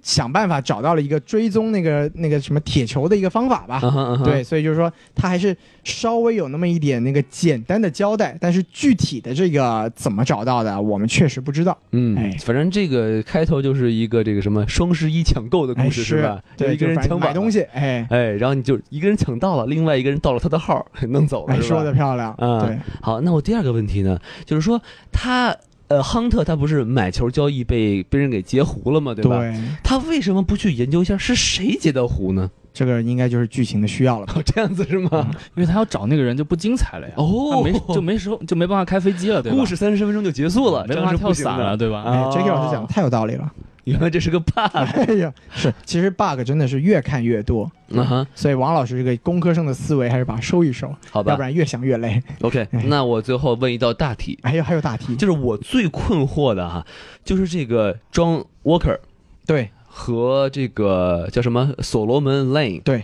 还有一个组织叫 Apostle，叫使徒是吧？是然后还有他一个前组织叫什么来着叫 syndicate。 ？Syndicate，对，就这四还哦还有一个白寡妇，哎，哎这我五的天波势力到底是什么关系啊？我觉得吧，这个问题还是交给西多老师来回答。我觉得这个问题不好回答，您说因为说，这个显然吧，我们可以明显看得出来的就是，首先这个 syndicate 是这个这个所罗门 land 的一个组织。然后呢，因为我们知道在第五部的时候呢，这个这个莱恩呢他就落网了，嗯然哼，后落网了呢，他的这个 syndicate 这个组织就瓦解了。哦，然后瓦解了之后呢，但是虽然组织瓦解了是吧？但是这个帝国主义亡我之心不死啊。哦，对不对？这个世界上还有很多这个看这个我们社会主义不顺眼的，不是看这个世世界不顺眼的人，哦，不是针对我们，对对，不针对我们啊，就是想让世界混乱，对，嗯是美国、是中国都要乱，哎，哎，就是那个这个所罗门莱恩的这个拥护者呀，他们自己就建立了一个组织，就是叫这个这个叫什么 Apostle，哎呀，就是这 Apostle，个我们叫使使徒徒，对，嗯也就是说，这两个组织它虽然不是同一个组织，但是他们共享一个这个愿景，就是要让社会、让这个世界动荡混乱。有一个共同的美好的愿望，没错，同一个世界，同一个梦想。特别像一个什么破宗教，对吧？哎嗯，对，特别像一个宗教，对，就是它可有可能是不同的分支，但是他们的整体的信仰是一致的。嗯，然后这个 Lark 呢，就包括就是就是我们说的这个大超这个 Walker 啊，嗯哼他跟这个索伦莱恩呢，应该就是一个也是这个有着同一个世界、同一个梦想的人，就是想把这个世界给毁灭掉。哦，然后，但他们俩之间呢，就好像在细节的这个目标上有那么一点点不一样。哦这个王老师刚才说了，这个这个 Lark 啊，就是这个这个大超啊，他就是一一门心思的想完成这个愿景，就是毁灭掉这个世界上的这三分之一的人口。是因为要他们把对，要因为他们的那个针对我们我们对中国和针对我们我的们好这个邻居印度是吧？没错，因为嗯他那里面那个对白也介绍了嘛，说这个 the greater the sacrifice, the the the better the world，大概是这个意思吧，就是说你他说 the greater the sacrifice, the more peaceful the world will be，好啊，像是对，这个意思啊，就是反正就是说我我干掉越多的人，这世个界重塑的社会就会更美好。会更加的 peace 是吧？对，就反正啊也是一个很典型的反派逻辑，就对是人类的这个最终毁灭到地球的是人类自己嘛，这个嗯我们也看了很多次了。然后这个 John Lark 呢，他唯一的目标就是毁掉这么多人，哦但是这个所罗门莱恩呢，他由于上一部的原因啊，他跟这个伊森亨特之间有了一个私人的恩怨，所以哦他在、他对不仅是要完成这个组织的这个愿景，他还希望就是同时可以把这个伊森亨特这个名让他名誉扫地。哦，所以他中间有一个让这个 John Lark 去嫁祸他，说这个伊森亨特才是真正的 John Lark 这个、嗯这么一个过程。当然，我们又说到这个王老师刚才说这个 CIA 的上层全都是弱智，是我随便给你嫁祸一个手机，你全信了。啊这个我们也没有办法，毕竟这个黑豹他妈呢一直都待在瓦坎达这个与世隔绝的地方，啊好不容易哎是出来一趟就被对人给对对，骗了，出来一次就被骗了，对不对？难得出来当一间谍是吧？是是是。然后当然这个刚才还说到了一个这个白寡妇啊，白寡妇她，其实说实话，到最后我也没搞懂，就是前面的剧情就说她就是一个就 broker，就是一个中间人，中对介，。对对，就是说，你比如说，我要买这个，我要买这个王老师啊，就是我就找一个中间人，然后这个哎中间人就说，我能去找到这个卖家把王老师卖给你，哦，但是你得把孔老师的头发 给我弄过来，因为我的卖家不要钱，我只要孔老师的头发。我也哦太值钱啊了，都开玩笑，我竟然可以值孔老师一根头发！五根呢，五根呢，哦， 哎呦我的天！哇，，对，所以他哦他在这个前面的剧情里面就是这么一个简单的角色，嗯，包括他在中间就是连那个当那个伊森亨特把把这个球给拿买走了，他还是这么一个角色。但是到最后，CIA 好像又说。哎，这是我们一线人，哎，这就有点懵逼了。就你要是本来就是你的线人的话，你你你为什么要演这么一出呢？是啊我知道对西多老师意思。其实这个白寡妇啊，哎，就是他们一网红，就是哎，哎我为什这么有呢好东西，你从我这儿买，我就天天直播嘛。然后好大家 嘛，我又长得好看，对吧？大家都来我这边，想要什么东西跟我说，然后我说。哦哎，这个啊，这位观众啊，你来啊给我你想刷要两个孔老小师的火箭头发哎对吧？嗯哎，好好，我这儿有谁谁有那个孔老师的头发，给他一个啊，就这种，对吧哦，还可以这样，我靠，就是这样一个中介。而且你想，她长得这么漂亮，她肯定是这种网红的角色哎，。有道理嗯。对我突然就觉得条理很清楚我们我嗯们打开那个斗鱼只找一找，是 不是？找找这个用户名叫白寡妇的这个 人，是哎是是是，是。对，大概就是这么个意思吧。哎，那这会儿我就不太懂了啊，哎，就说这个其实最后，嗯呃，伊森亨特并没有按照那个白寡妇的要求把那个所罗门 Lane 交给那个没卖给他卖球的人。对但最后怎么那个 John Lark 和那个所罗门就又有了两个球呢？啊，这个球这个东西啊，就有一本书叫做《这个所罗门的宝》，呃没有没有，这这瞎扯的啊。这个是这个，我我觉得啊这个电影它其实说实话，它也没有正面解释这个问题。嗯是但是我的理解呢，就是说白寡妇只是个中间人嘛，就是对说啊，我能找到提供这两个球的卖家，嗯，那你你要拿这两个球，你就把这个所罗门交给我。那这个伊森亨特他就去弄所罗门了，哎，结果弄到了所罗门之后，所罗门和球到一起了。那这个我们能怎么解释呢？就是说，也许吧，这个白寡妇本身的卖家就是所罗门他这个组织自己。哎于是说，他提出这个要求唯一的目的呢，就是想让伊森亨特在把所罗门 lane 救出来的同时，又能拿到球，拿不是又拿到球，他本来就有球啊，嗯，他的目的是说，哦，我要造成一个这个伊森亨特就是 John Locke 的这么一个假象，哦，就说其实你是内奸。泼脏哎，水，泼脏水，对，这当然这个也只是我这个个人臆断了，因为这个电影里面我是觉得啊，可能我英语也不好，我是觉得他们没有正面解释这件事情。嗯，但我觉得照这个逻辑来说啊，唯一的解释就是这个球从来就没有离过离开过他们的手上，哦你才说得过去嘛？就为什么最后他刚好又能拿到呢？对不对？要不然这个球到底去哪儿了呢？我们也不知道。这个，请问这个就走进科学之 Jacky 老师的球去哪儿了？ 这怎么又跟我有关？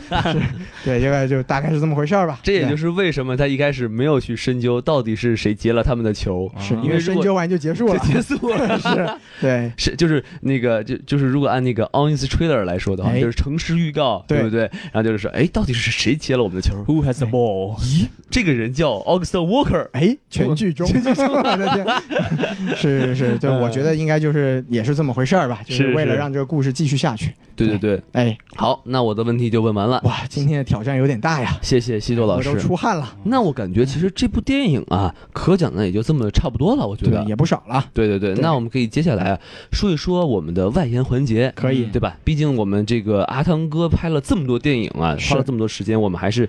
很多可以说的，对不对对？首先那个我们讲到这第六部了嘛，六六六是吧？我们对，我们还是稍微讲一下，就是几位老师就是对这个《碟中谍》这个系列啊，有一个怎么样的一个自己的一个看法或者想法吧。哎就就比如说刚才王老师其实也提到了，就觉得他特别喜欢的就是那些小玩意儿，对对对不对？然后这一部里面就反而没有怎么出现，基本对上不对。没有。那王老师就是有没有说哪一部《碟中谍》你是印象最深刻的？如果没有记错的话，他们好像有一个装置，就是他们可以让他们变隐形，是不是有一个伞？嗯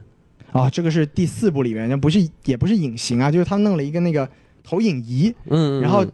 其中的投影仪中间有一个小摄像头，可以模拟那个观众的对眼方睛的视角角，，对对对所以它那个投影仪不停的往前移啊，嗯，他那个嗯视角就感觉没有变一样，但其实它的屏幕一直在往前走。对对对哎，那对个对，那那一幕其实真的是非常的精彩。我就觉得那个是真的厉害。对，那是就第第四部叫做什么《Ghost Protocol》，嗯对，是我觉得这东西就是让我就是脑洞大开，就说哇，还有这么厉害的技术。虽然我我可能你应该知道这是不可能的，对，但但是是还没有发还没有发明。对对对，哎但确实嗯是很惊艳的，是我是觉是得，嗯对。那 Jackie 老师呢？Jackie 老师对这个《碟中谍》系列有没有一个自己整体的一个看法？其实我对于这六部啊，我可以简单做一个排名。那排第一的，其实我最喜欢的还是第四部，就是哦刚刚西多尔说的这个《Ghost Protocol》。对然后为什么它是排在第一呢？我觉得它无论从剧情上，是然后包括你这个轨迹的设计上，是，然后比如说像刚刚王老师讲的，哎，他们就通过视对于这个视觉的这个模拟，然后达到一个隐形的东西，对，他这个脑洞上面开了一个高潮，对吧？嗯然后呢，，他在轨迹上，因为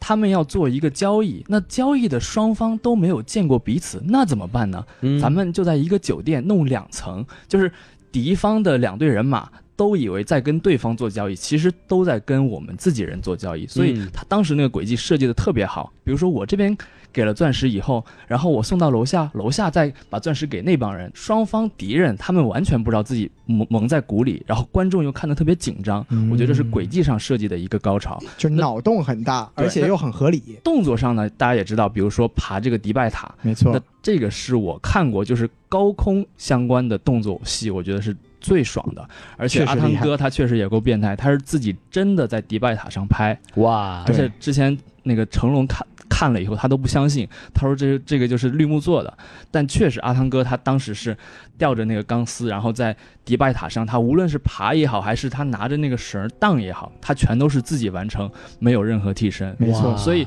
业界有个笑话，就是说这个世这个世界上最轻松的电影工作者是谁呢？就是阿汤哥的替身， 因为他来了就坐哪儿就喝咖啡就看他。 对，其实嘿，那真不个。错啊，爬真好啊，对，其实那个还就是迪拜塔还有个特别好玩的故事，就是当时怎么样证实这个阿汤哥他是亲自上阵，是因为当时有有几个那个游客在迪拜塔上面喝咖啡，嗯，然后看哎窗口荡过一个人，有点眼熟，我靠，这不是汤姆汉汤姆克鲁斯吗？汤姆汤 姆汉克斯，我的天，一个阿 甘，阿甘跑这儿来了，我的天！对，汤姆克鲁斯，哎，这真人在外面荡着呢，哎，这然后就就大家证，就相当于侧面证实了说他这个不是在说谎，他真的是自己在拍。对，对，然后呢，包括为什么第四部我觉得最精彩，因为刚开始大家觉得第一部是相当于横空出世，从没有到有，相当于是一个经验。但是第二部呢，无论从剧情还是动作上，它是走了一个下坡。第三第三部虽然挽回了一下，但是大家觉得，哎，《碟中谍》这个系列可能就此打住了，因为。嗯，第三部我们又见到了阿汤哥的老婆，对吧？哎然后最后他又跟老婆在一起，那相当于是退一个休了，是一个 happy ending 啊，是一个美好的结尾啊。大家觉得三部曲结束了，结果第四部突然来了一下，让大家觉得哇，原来《碟中谍》这个系列还可以发展成这样。就无论它在剧情上、它在动作上，还是轨迹的设计上，它都达到了前所未有的一个高度。哎，所以我觉得第四部应该排第一。那排第二呢？我可能会在第一部和最新这一部当中选。嗯那第一部为什么我特别喜欢？就像我刚说的，它所有的东西都是开创了最新的。连它这个配乐是吧？经典配乐，哎，但是其实这个配乐它，因为最开始《碟中谍》它是有一部电视剧、哦美，剧，所以你们听这个美剧的主题曲，它也是这样噔噔噔噔，相当于它是借用这个美剧的这个壳儿，然后创造了一个电影系列那。是不是还得把这个配乐的版权给买了呀？哎，是有这个版权，真的啊是这个版对权。他每哦他，对你看他现在每一部这个电影啊，他虽然会有每一部电影自己的配乐师，对，但是是他一定会注明这个 Mission Impossible 的这个 theme music，它是由那个之前最早的作作曲师做的。哦，然后《碟中谍》呢，它确实也开创了一个就是特工片的系列，就是高科技特工。是因为包括你像零零七，它很多时候那些道具，它只是用来炫技而已。哎，比如说我有个钢笔，其实可以杀人，怎么样？但是零零啊，但是《碟中谍》这个系列，它是把科技和动作完美的结合在一起。就像现在有多少个电影，它都会模仿阿汤哥，就是吊着那个绳儿下来偷偷那个电脑芯片的那一幕。疯狂的石头，哎对，所有的电很多电影都会借鉴，那包括最搞笑的是什么呢？就是阿汤哥这个换脸啊，是就从第一部到最后一部，每一部他都会用到这个梗，而且是百用不就是百用不腻啊。对对对对，对，所以这个在特工片当中也算是一个创举。所以在我来说，我觉得《碟中谍》系列应该是在特工片中算是最杰出的一个系列。嗯而且阿汤哥他作为主角，他从来没有丢失他的这个江湖地位。对，因为像比如说像那个《谍影重重》系列，我们知道这个马特·戴蒙他在嗯演过四部之后，哎，换成了鹰眼，对吧？哎像零零七，每隔几个人都得换一个。对那阿汤哥他是真真正正作为这个《碟中谍》的主人，然后同时他又保持了这个水准，所以我觉得，就像我最开始说的，我觉得如果将来能有比《碟中谍》更好的电影，那很有可能就是阿汤哥的下一部。哦，这么高的评价，嗯，说的漂亮。对，这 J.K. 老师一下子把这个这个系列的高度上升到一个就是很难企及的一个高度啊！呃王老师有没有默默的把自己的评分再加加一点呢？呃，并没有，哎并没有。但是我确实觉得，就是阿汤哥的这个感觉更像一个间谍。 哎，为什么呢？我不，我是我对比的是零零七，啊，嗯因为我觉得换完这个新零零七之后啊，他就不再像间谍了，像个硬汉。像个硬汉，就到处搞事情。那现在阿汤哥也越来越像硬汉了嘛？对我只是觉得，就是之前他们都是秘密潜入嘛，对你越不杀人，越没有什么动向就越好。然后这个新零零七，我忘他叫什么了，什么格雷格是吧？对，丹丹尼尼尔·尔克雷克雷格格，丹尼尔格雷格，我靠，动不动就是这一门，哎，我先给他炸了。哎，嗯是不是？然后我走之前，我再把这楼给炸了，然后就是这个车，我先给它炸了，然后就感觉他就一定得都得毁了才行，我就觉得。感觉跟迈克尔·贝斯的，什么都得是炸一下。对呀、对呀、我就觉得嗯这个零零七我就不是特别喜欢了。之后，明白，明白。嗯，就我觉得，我个人觉得就是就是《碟中谍》这个系列，我觉得有一个特别有意思的特点，就首先是它始终是以这个阿汤哥作为核心的，就是因为我们都知道阿汤哥他除了是个演员之外，他也是个制片人，是所以说他这个零零七系列也是他自己整体参与制片的一个系列。哦，然后这部这个整个系列有一个很有意思的一点，就是我最早的时候也提过，就是在这一部之前，五部电影是换了五个导演，对而且这五个导演的名声都非常大。比如说第一部的导演叫做布莱恩德·帕尔玛，嗯，这个导演是曾经获得过很高的评价，被称为美国的希区柯克。哇他拍塞，他和阿尔帕西诺合作的两部电影，一个叫《秦霄的黎明》，一个叫《八面煞星》，嗯，都是在美国影史可以留下名字的电影厉。害了，嗯厉害了。然后第二部我们都不太喜欢，但是票房又非常好的一部，导演我们也非常的熟我们悉，的香港导演吴宇森，鸽子王，中雾。哎，对，就是吴宇森，就是为什么我们都不喜欢，就是因为让人无语啊。嗯他整部电影的，就是吴宇森，其实他他在那部电影里面个人的风格也展现的非常的突出，就比如嗯对说慢动作，然后最后那个爆炸的背景一定要有白鸽飞来飞去，对哎，就是在你这个一个好莱坞动作间谍片里面看的非常的尴尬，是对，连西多老师他们吴家本家都看不下去了，我也看不下去，我都无语了，对 呀，对，就就不要说大家了，是不是？啊、嗯，就第三部也请来了一个，就是我们现在都很熟悉的导演，就是 J.J. 艾布拉姆斯。嗯是就我们都知道，艾布拉姆斯他是一个好莱坞著名的一个大片导演，嗯就包括他指导过著名的剧集《迷失》，然后包括他指导过这个《星战七》，哎还有《星际迷航》。是就是他呢，也他是一个大片儿范很足的一个导演。就我们看第三部的时候，也可以看得出来是很 J J 的一个风格。哎，然后到第四部呢，是我们之前也提过一个很著名的导演是皮克斯系的导演哦布拉德伯德，哎，对耳布拉熟超德能，人总动员第二部的导哦他演，呀对就是《呀超人总动员》系列的导演。嗯，就布拉德伯德呢，他为什么我们说这个阿汤哥作为制片人厉害？他把一个拍动画片的导演给拉过来拍真人电影，对而且布拉德伯德的《碟中谍四》可以说是这个动画片转真人导演最成功的一部电影。是的，是的，对，然后第五部本来也想请他，但是因为当时档期拉不开，又把这个自己的老朋友，这个我们刚才提过的这个麦奎里给请过来，然后对麦奎里做两部作品，现在的成色也都非常不错。就我们就说，这阿汤哥他不仅是作为一个演员撑起了这个系列，他作为制片人把控这个系列能力也非常而的且他强。人缘也特别好，对叫是吧谁谁来。是的真，的。对，就都是自己的老朋友。哎，对对对，所以说毕竟在这个圈儿混了那么久了，对不对？也是也是，而且嗯老长得炮儿了帅已经，对，就像王老师一样，长得长得帅，叫谁来谁来，是吗哎，好，我把川普叫来一下。哎，叫，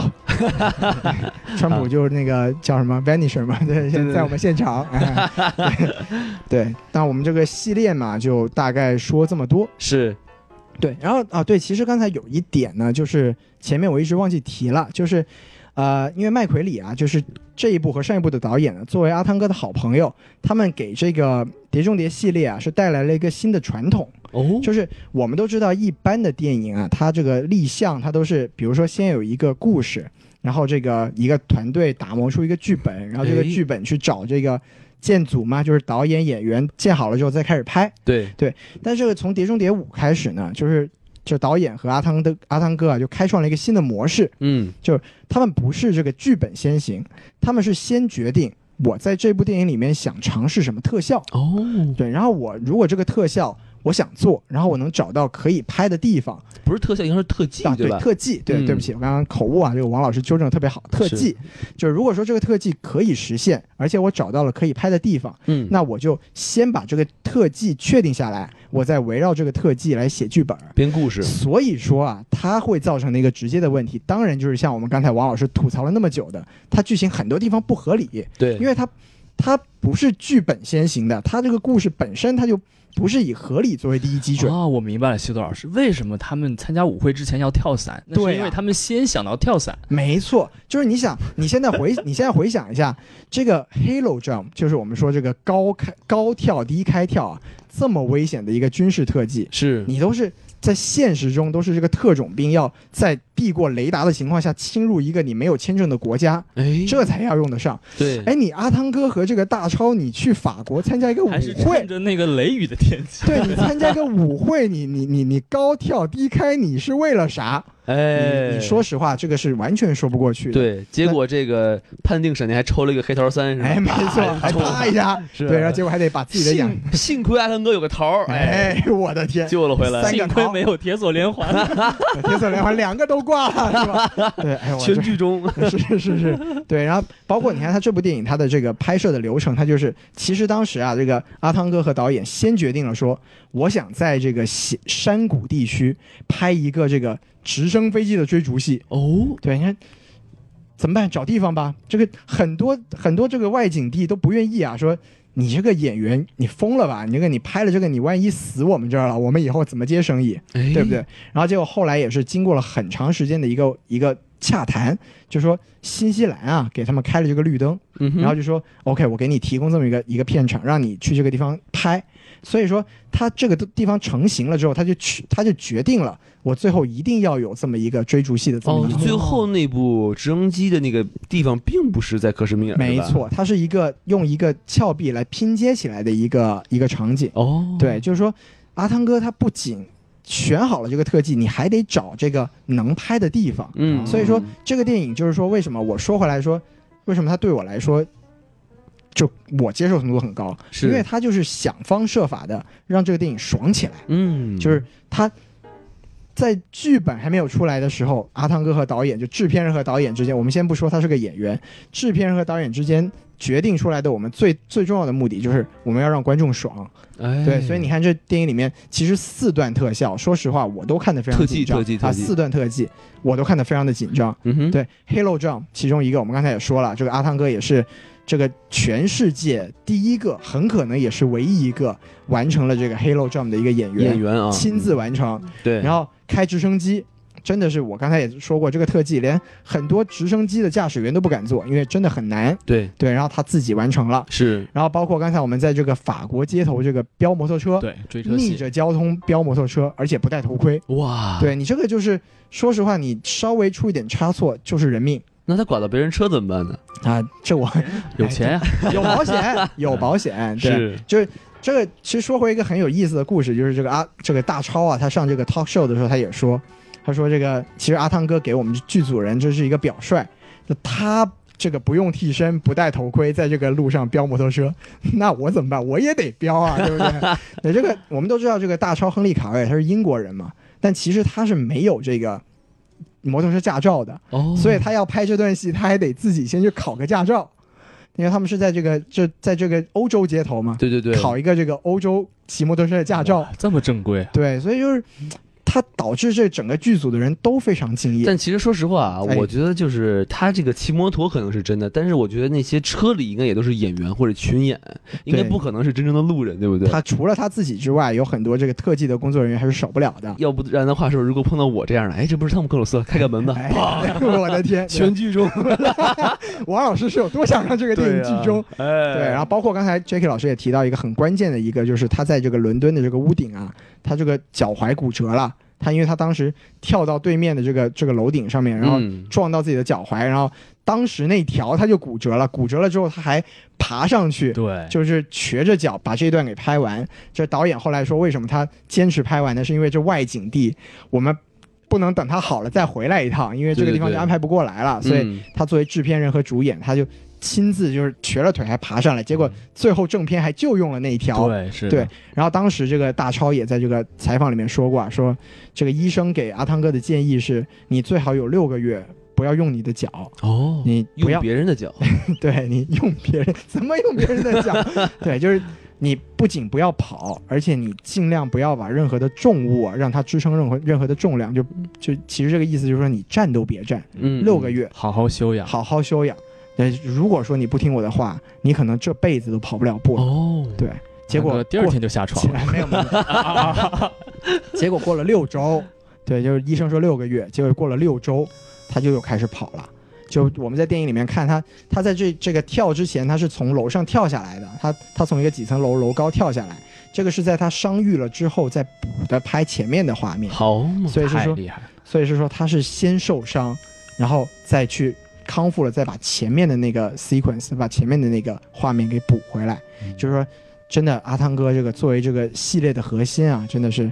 这个世界上唯一一个，只有一个阿汤哥。我觉得得亏是阿汤哥啊，因为像西多老师说，这种模式就是咱们先把特技完成了，是才能有电影，对吧？那只有阿汤哥能做到。你说孔老师要拍一个，哎，我有头发的电影，那他这个特技就完不成，那电影就出不来他啊。就真的只能用特效了，对啊，就多，哎，对对，多对但，但还是成龙的事儿啊，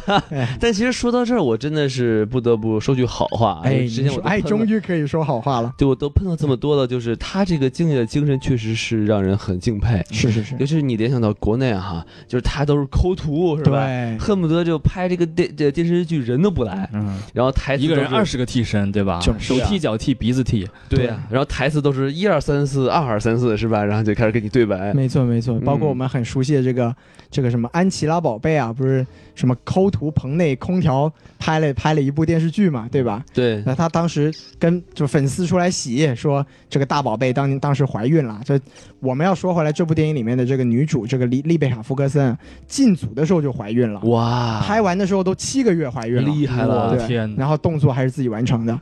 你说这这种外国演员跟中国演员的这个素质啊，真的，我们也这社会主义有中国特色社会主义演员还是要提高自己的不自是制说水明平。咱们那个生活条件好，就大家生活的比较舒服。说明我们中国的特技水平高，你们看不出来，你知道吗？哎，有哎，道理。，是是，哎呀，这个这个都能交党费。我们抠图哇，这都特效根本看不出来，咱们有人性啊，就是对于演员的这个保护就好到发指，你知道吗就都是不用啊来，哎说得太好就能演一部电影，对吧哎？我的我嗯的天！你就你就一边儿生孩子，你都能拍出一个甜蜜的吻戏出哎，来。我的这就天，多我听不下去了，这个哎王王老师，你接着编啊！哎，我去溜达一下， 画面太美，无法是想是是，象，太是不太是可。怕了，这个对，对，这其实是可以反思一下的。没错如果我没有没错记错的话，就是那个拍那个神奇女侠是吧？是是然后是，那个盖尔加朵好像也是怀孕了，是不对是他当时肚子上还贴了个绿幕嘛，对对对对对，所以我觉得这是明星和演员，还确实是，就你如果从现在的角度来看的话，它确实是不一样的。没错没错没错就，每个职业，他其实有一个职业素养在。是是是嗯我，觉得这个还是令我们感到非常就是尊敬的。嗯对对说明，所以说啊，说安吉拉宝贝她不是一个专业的演员，但她是一个专业的明星， 她是一个专业的孕妇。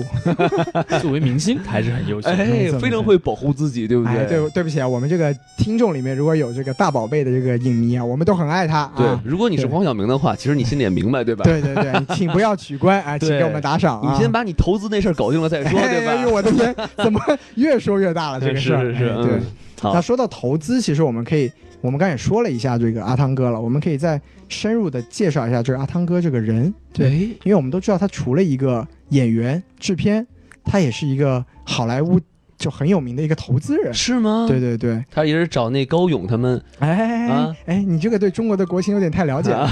对，就我们都就前几年有个很很好玩的事情，就是因为我们知道这个阿里影业投了《碟中谍五对》，，所以在这个大概一五年的时哎候，有张静初，对哎吧？对，没错，张静初还在里面有一演了一个没有台词的角色，哦对，，特别有意思那和李冰冰比就差远了呢，是不是？不知道擦到哪里去。我对啊我的天，就是就是这个一五年的时候，有一次非常有名的一个跨界的这个对谈呐、 嗯哼，就是这个汤姆克鲁斯其实也是跟我们的马爸爸谈笑风生过的。哦，对，非常有意思。你对们西方的演员啊，哎，我们东方么的投 资啊！哎可以了，可以了，老师，是是可以了，可以了。对好，可以，对，就是就我们我们说回这个这个汤姆克鲁斯啊，就是他除了自己刚才我们说的这个拼命三郎的这个形象之外呢，他一个很有意思的就是他这个人身上充满了争议。哦，就比如说我们简单的说，从他的演技出发，嗯，有很多人都持一个观点，就是说阿汤哥他就是脸好看，特别是当年他刚刚出道的时候，确实是特别水嫩，帅长到得也帅到帅掉渣，对对对除了身高有点劣势之外，真的是当时也是整个那个好莱坞、整个美国的这个女生的大梦众中情情人，对对，好像他也是好几好几百国混血，好像是，啊，真的吗？几百国，我的天呃，起码起码十国以内吧。对，在中国大概也就是四个省吧，是吧？我操，是是嗯是，，对。对。哎而且我我记得得我记得很清楚，就是他演那个夜访吸血鬼，对吧没错没错就确实就很帅非气，常的帅，对不对，而且是一种有点鬼魅的那种帅气，对就是不他他他其实，在演帅哥这件事情上，他可以走很多不一样的风格。对，就比如说《壮志凌云》，他演一个这个飞啊，这个这个叫什么驾驶飞行员，员对，对飞行员，他也演的就是有那种就是空中空空军的驾英气，驾驶那个对英气这个词非常好，英驾驶姿 飒战斗爽机，摸三张牌是吧？我的啊天，嗯那是英姿，是吧哎，哎， 哇， 我的，还大笑一声是吧？是是，大笑三声摸三张牌， 对，就是他，因为他所以就是长得好看的演员就很容易有这种争议，就是说嗯他到底是一个好演员，还是他就是一个花瓶？对其实对王老师也特别多这种就是烦恼，对吧？哎，真的是，我们都总说王老师就是个花瓶，嗯因为，我们看到他就不得不说长得真是太帅了。你说这种人有实力，你都不信，对呀，我的这个帅气可以通过音频节目来传达出来，是不是就？是让听友都怀疑。哎， 听起来有点奇 怪。让耳朵怀孕，哎，嗯，这个睡粉这件事情，对，王老师不要乱来 啊！可以是可以，对，就但其实我们说，虽然很多人都说他是花瓶，但他其实他在九零年和九七年年纪轻轻嗯，就获得过两次奥斯卡影帝的提名。哇，厉害对，了，包括他两千年的时候还获得过一次最佳男配的提名。哇，对，然后而且我们如果说他实力不行的话，那他又偏偏跟这个好莱坞的一系列，不管是商业片还是艺术片的大导演都合作过。对比如说他跟这个斯蒂夫斯斯皮尔伯格，我们之前聊过一期节目的，是斯皮尔伯格拍过这个《少数派报告》和这个《世界之战》对吧？对，然后他跟这个朗霍华德也合作过，朗霍华德我们都知道是《美丽心灵》拿过奥斯卡最佳导演的这个导演，是，然后还有包括这个奥利弗斯通，就是他也是拿拿到过奥斯卡最佳导演的，他拍过什么啊、刺杀肯尼迪》啦，对哦对对，就是也是有非常好的作品，战争、嗯哼一个战争片拍得非常好的导演，然后包括我们去年就今年的奥斯卡节目聊过这个 PTA 保罗·托马斯·安德森，嗯，就也跟他合作过。保罗·托马斯·安德森是一个著名的文艺片导演，对，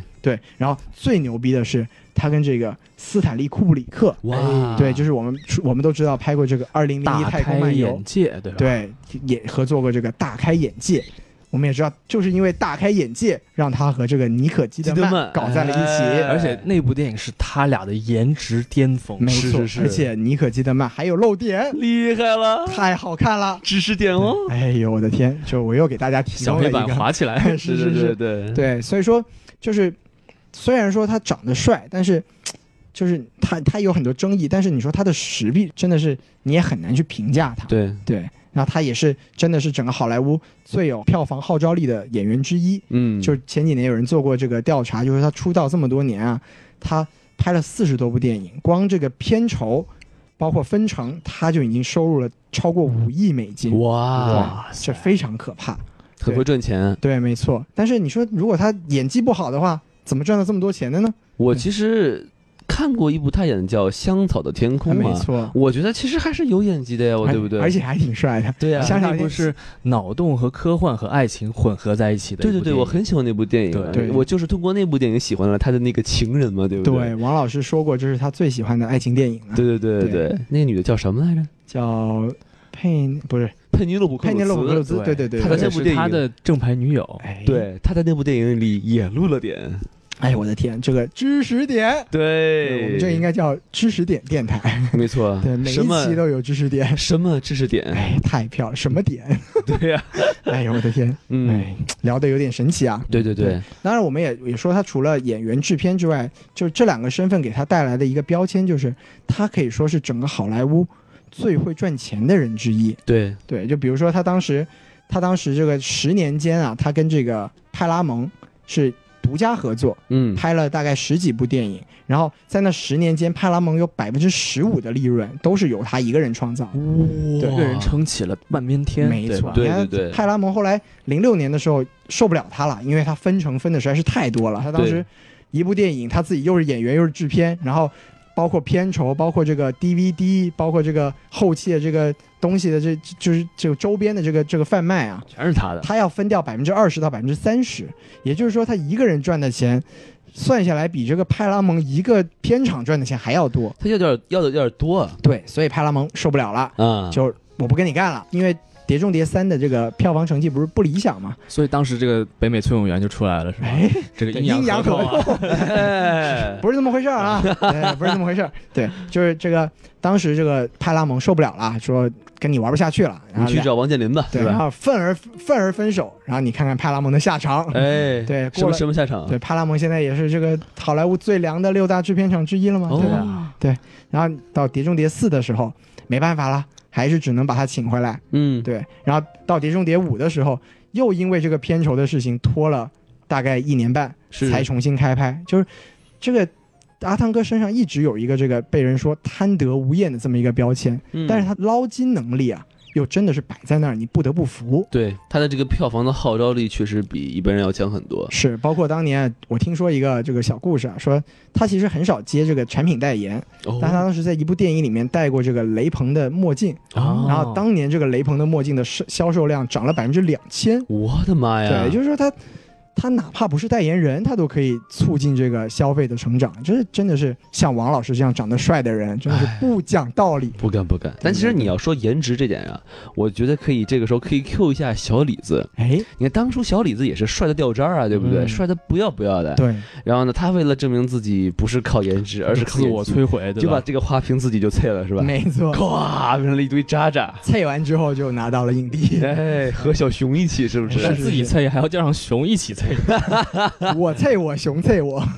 是尽情的蹂躏我吧，小熊。对，所以阿汤哥有没有可能也有拿到影帝的一天呢？我觉得他其实个人也不是特别在乎。对他其实把钱赚了就行了。对，但是为什么他要赚这么多钱呢？嗯对，因为他前妻分走了他很多钱。呃啊，哎，对，哪因个为前妻？啊阿汤哥这个有三任前妻，啊好啊嘛，对，就是这也是他这个人充满争议的其中一个原因。黑点之一。对，就是他很年轻的时候就有第一段这个婚姻啊，他当时还还年轻，嗯，钱还不多，这个婚姻结束了之后也没分多少。是，对，然后第二段婚姻就我们就特别熟了，就是这个妮可基德曼嗯，两个人当年金童玉女啊，对走过了十年的婚姻，啊哇，，对，最后还是没有修成正果，为什么没有在一起呢？因为妮可基德曼太高了。不对，这其实还是有另外一个原因。哎哦那是什么您呢说说，哎，其实大家都知道，这个汤姆克鲁斯啊，他除了他的这个演绎上面的东西有很多的争议以外啊、没错嗯，嗯其实他最大的争议还是他加入了一个宗教组织，是然后叫做科学教，他的直译叫做科学教，但是大家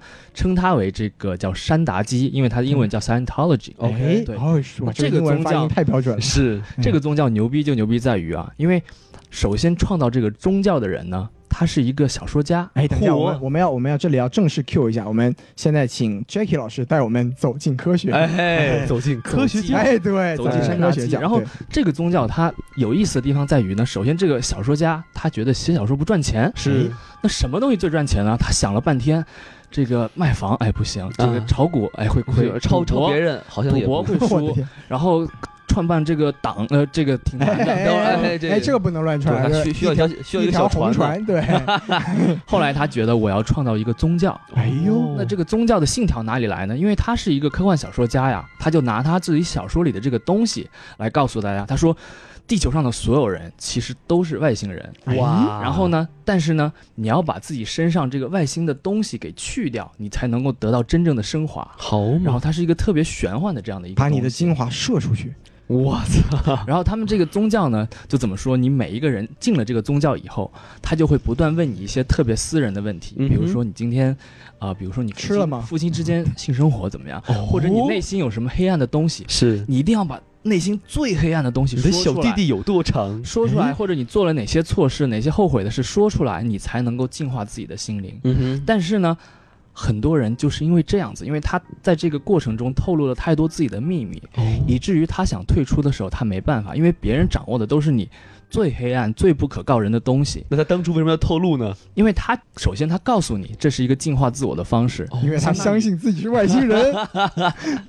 所以它不但是一个邪教组织，而且还是个传销组织。哎你这哇这 Jackie 老哎师这个哎不我能乱说、不啊，能乱说，不能对乱说。这就个是哦就是要尊重每种每种宗教，对对对你知道吗在一部分国家呢，还是承认这个宗教的，但是在我们伟大的祖国，当然嗯是不是承认有社会主义光辉照耀的地方，这种宗教就是不能被承认的。哎对的对不对会把共产主义的光辉扫进这些阴霾，对对吧没错？嗯但是呢，他们怎么宣传呢？对吧？那就必须靠这个明星流量、是哦鲜肉流量。咱们就有咱们的这个阿汤哥。其实阿汤哥跟他的第一任妻子在一起之后呢，他的第一任妻子是带他进山达基教的。哦哇入坑了，对，当时阿汤哥都说他为什么会相信这个宗教呢？因为他说他自己当时有这个阅读障碍啊，是就看东西他看不进去啊。那哎，作为一个演员，你看剧本看不了，那怎么办啊？就是对吧。啊，然后他说，通过这种进化的方式，让他这个内心静了下来，然然后他可能透露了自己很多的这个秘密，帮他心灵得到了净化，我靠，成为了这个宗教的一员啊。那这个宗教就相当于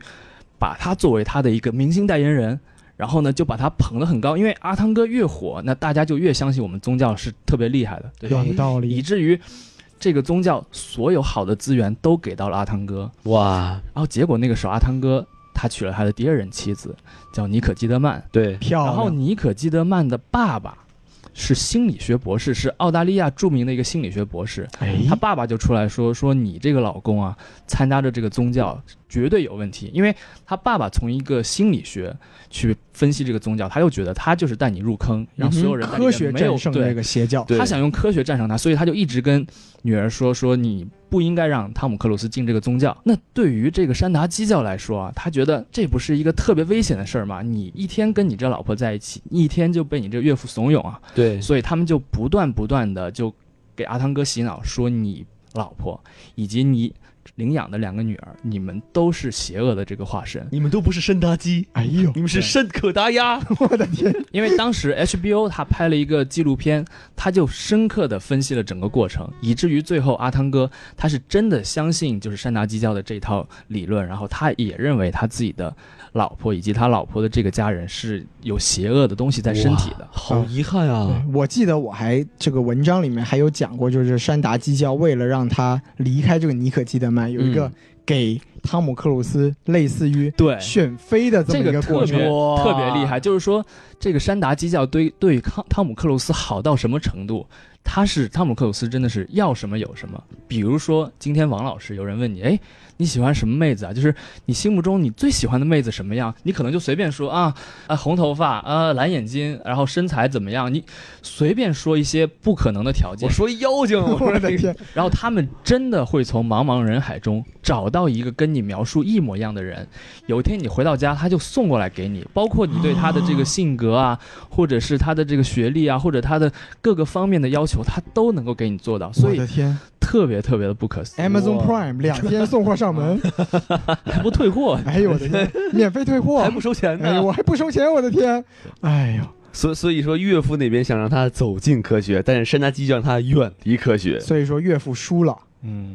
因为山达基他们认为自己才是真正的科学。哦，所以他们叫科学教。对这个教主比较厉害，我觉得。是是是，而且这个宗教它厉害在于什么呢？它山达基教它有很多很多的这个犹太人，哦或者是它囊括了美国各个就是行业的高层，我或者的天，是那些领导人在这个宗教里面，相当于他们的资源是互相共享的，是然后互相帮助。但如果你有一天你背叛这个宗教，那这个宗教里面所有的人都会过来打压你，然后过来羞辱你，让你的生让你找不到工作，没有饭吃。所以这是一个特别痛苦又特别神奇的一个地方。好可怕！哇塞，对这已经不是一个宗教，这是一个帮派了。我是觉得是啊对 Jacky 老师，你一定要远离山达基。所以刚刚我说的这些话，都当是道听途说。这个山达基听到这一段，请不要来抓我啊！对对对，山达基对听说在中国也有会员，有大批的会 员，真的哎啊，这个我觉得有点危险。嗯对对对，所以我觉得阿汤哥吧，其实他在这个美国社会，他是一个非常有争议的人，但是他作为自己，作为演员，他反而在演员这条路上，我觉得是非常非常的单纯，是并并且且是不断的突破自我。是所以我觉得从辩证的角度来看待这个人吧，我觉得作为演员，我是特别喜欢他的。但是他作为一个公众人物，我觉得他有很多值得商榷的地方。哦，对，他第三任夫人是谁啊？第三任夫人是一个小他十七岁的一个妹子，叫做凯蒂。哦，就是这个这个事情说起来还有一个，就是也算是阿汤哥的一个人生污点啊，是吗？就是他当年跟这个妮可基德曼离婚之后，因为他们这个金童玉女真的是全世界的娱乐圈都关注嘛，哎，那这个有了新女友啊，就他上了一个这个著名的这个脱口秀，叫做这个 Opera，、嗯哼这个脱口奥普拉的脱口秀。对。然后这个你们可以在网上搜到这个当年的这个视频啊，当时这个奥普拉是不是之前还去了那个 USC 去演讲了？没错，是不就是那个奥普拉，就对是那个那个著名的那个黑人大妈嘛。对对对对然后当时啊，他在这个奥普拉秀上面就是。向这个女友示爱啊，就是当时这个小他十七岁这个凯蒂，对这个各种失态，就是在这个现场啊，跟这个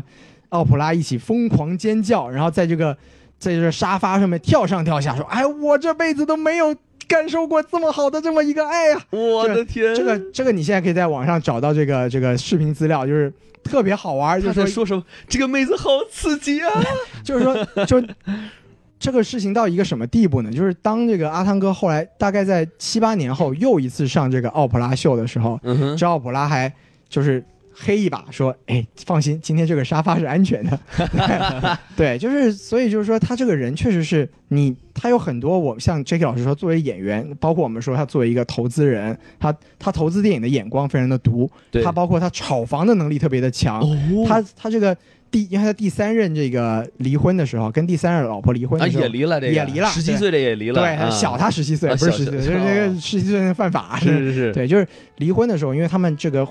打官司啊，这个婚前协定不是要公布嘛，就是嗯大家都可以查得到，就说他光是这个房产啊，他就有这个这几千万的房产的这个东西，哇他给这个尼可基德曼分分财产的时候，分掉了四千万的现金，好嘛，四千五百万的豪宅，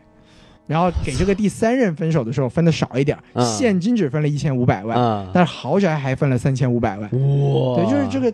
没有人能阻止阿做汤哥赚慈钱。善的这整个 一对个，对对，就是说没有人能阻止阿汤哥赚钱，王除老了师是他不的是考虑经济嫁给他？ 哎，我也信个教，是不是啊？是是是，对，所以说总的来说吧，就是这个人他确实是一个非常矛盾的一个集合体。就是我也有这个采访过他的朋友，就跟我说说阿汤哥是这个就是一线明星里面对记者最友善的明星没有之一，哦，就是他在这个采访的现场。对记者的那个友善程度、殷勤程度，比他的经纪人还要还要还要厉害。就是哇塞特别的敬业，特别地只要他好到入这个工作的状态，他是百分之百投入进去。对，哇塞而且他的这个谦虚的态度，就是所有，比如说我之前在 UCLA 上课的时候，我们那个教授就说，他特别讨厌汤姆克鲁斯这个人，但是呢，当他见到这个人的时候，他没有办法讨厌他，因为他太敬业了。嗯，嗯对于嗯现场每一个工作人员都特别的好，是他说这个东西是没有谁可以做到这样子的。嗯对，就不会只把一些耍大牌的明星把别人的手机打掉啊什么的，没，是吧哎呦呦呦呦，你这个对不说谁对呢？啊，对，脚一点都不臭，我跟你说，啊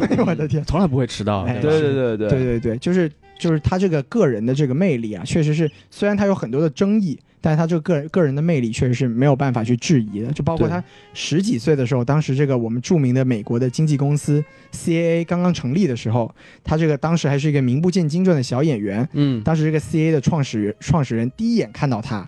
就说这个小孩以后一定会大红大紫。哦，对，就是他有一种让这个陌生的人都无法抗拒的这种个人魅力。哇，对，所以说为什么说回来，为什么这个山达基离不开他？离开他应该也就混不下去 了。还有张主播，是是是，山达基一哥呀，我靠，对对对，鸡哥， 山鸡哥北美山鸡哥，原来是这样，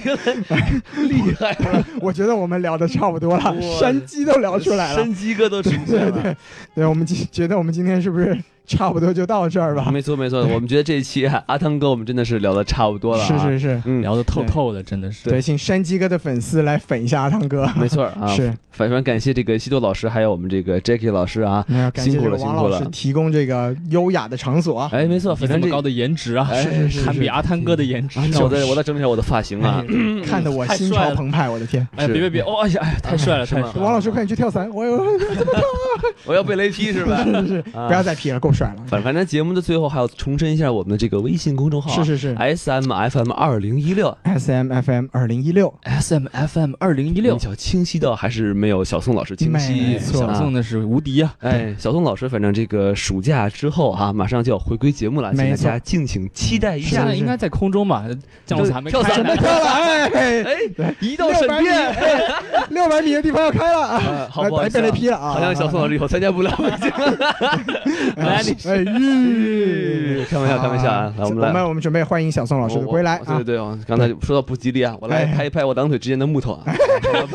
我的天，人体三脚架，哎，怎我么的怎么怎么拍湿了？哎哎哎哎，拍拍拍啊哎！还有别忘了我们的这个微店啊，这是要哎没我错们这个我们这个手有我们什么电台 logo 的这个衣服，还有没错帽子王啊老。师，对呃，这个大老师穿不是设计过的衣服，哎，大老师哎设设计过的衣服对是不是？哎，是是是谢谢大家，好，拜拜，拜拜拜拜拜拜。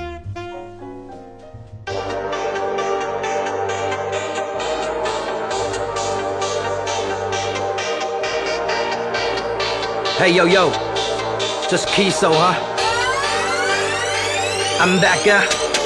打扮好行李，重新开始，决定放下以前那些经历，捡起拍子，rap 还是属于我的台词，开始 ice hip hop，就像爱我的孩子，舞台才是我该带的台词，开始开始再次来电是再次，不该再次像现在这个样子，该去找回我年轻时来时的腔势。这个圈子没有奥秘，只有猫腻。经纪公司说打造你是用你造币，用你赚取暴利，然后装进包里，但赚不到硬角 flow，像我超级暴力，没怪自己生错时代，做人失败，说的实在，说唱梦我一直在，现在该是 back，现实才是 black，但那个揣着梦的孩子依然还是在呢，他们还在撑着我 t u p a 和谁的内心还纯真的我跪下，感谢你曾无所畏惧的少年发了誓，追随你 hiphop 和家人，I can do everything，只为你。玩了十多年的 rap，玩不太会 trap，从那老学校里毕了业，so I don't like new shit，我带着一般旧思路，我爱的依然 old school，我踩着西安旧思路，说白了喜欢就是酷的，所以不懂现在说唱怎么回事，都音调拉高，像是发烧不止，还把节奏都切分的乱七八糟，走了岔道，线都不止二十八秒，歌词都是配套废纸，都只会让妹子羞耻，都是狗屎，都是 i n t flow，当时最高配置，都想坐上王的位置，眼神中出狼的对视，但放不是放的会死，死了你假装的 face，没事你想出位，你只能靠下面写着项链、戒指、香烟、叶子装的类似，但没想过你最大劣势是对艺术蔑视，还有技术劣质，别再跟我说谁谁的押韵，屌大多 rapper 最大特点就是押韵少，不止擦韵脚，你还差命好，因为老子生来就比你的家境好，所以在这现实坚持，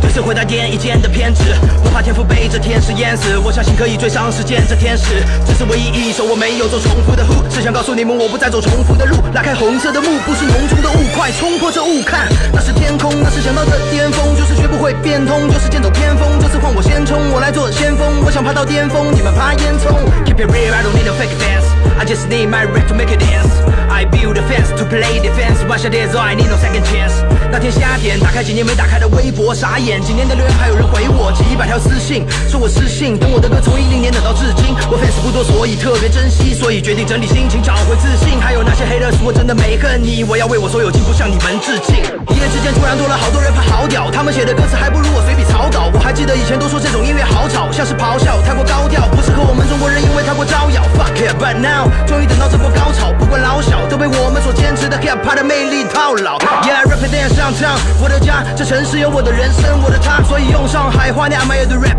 要是你听不懂，多给他 wet。后阳以在唱 rap，谁用方言？比如我什么什么没军压枪毙的区，其他上还有这两个 rapper 交交关，关谁比拉一个出来的是交关嘞，谁不用条条给给定性这这精品，所以阿拉自家应该要领领情，要团结圈子里向的所有的精英，再跑出去帮人家人去好叫拼拼。就像我同胞的杨气就是上海人，所以才来 rap 总归要比上班人。上海 rapper 不管认得不认得，我是哪个 fans，可是真心发自最大的 respect to 上海哈泡泡，shout out to 每一个上海的 rapper，阿拉好叫搞搞，要好叫闹闹，让人家晓得上海老卵娘伊拉好叫。搿眼年数天天押韵压得来我头痛，天天写字日本日得来我手痛，没事体就翻字典，故事至少该是遍，就是想讲有一天好把好上海唱是面 rap，我听着劲，差个我听不进，不是我拎不清，因为我还心不定，介许多年数没做过，但是还辣海上海的 hip hop 应该要亮出来啊。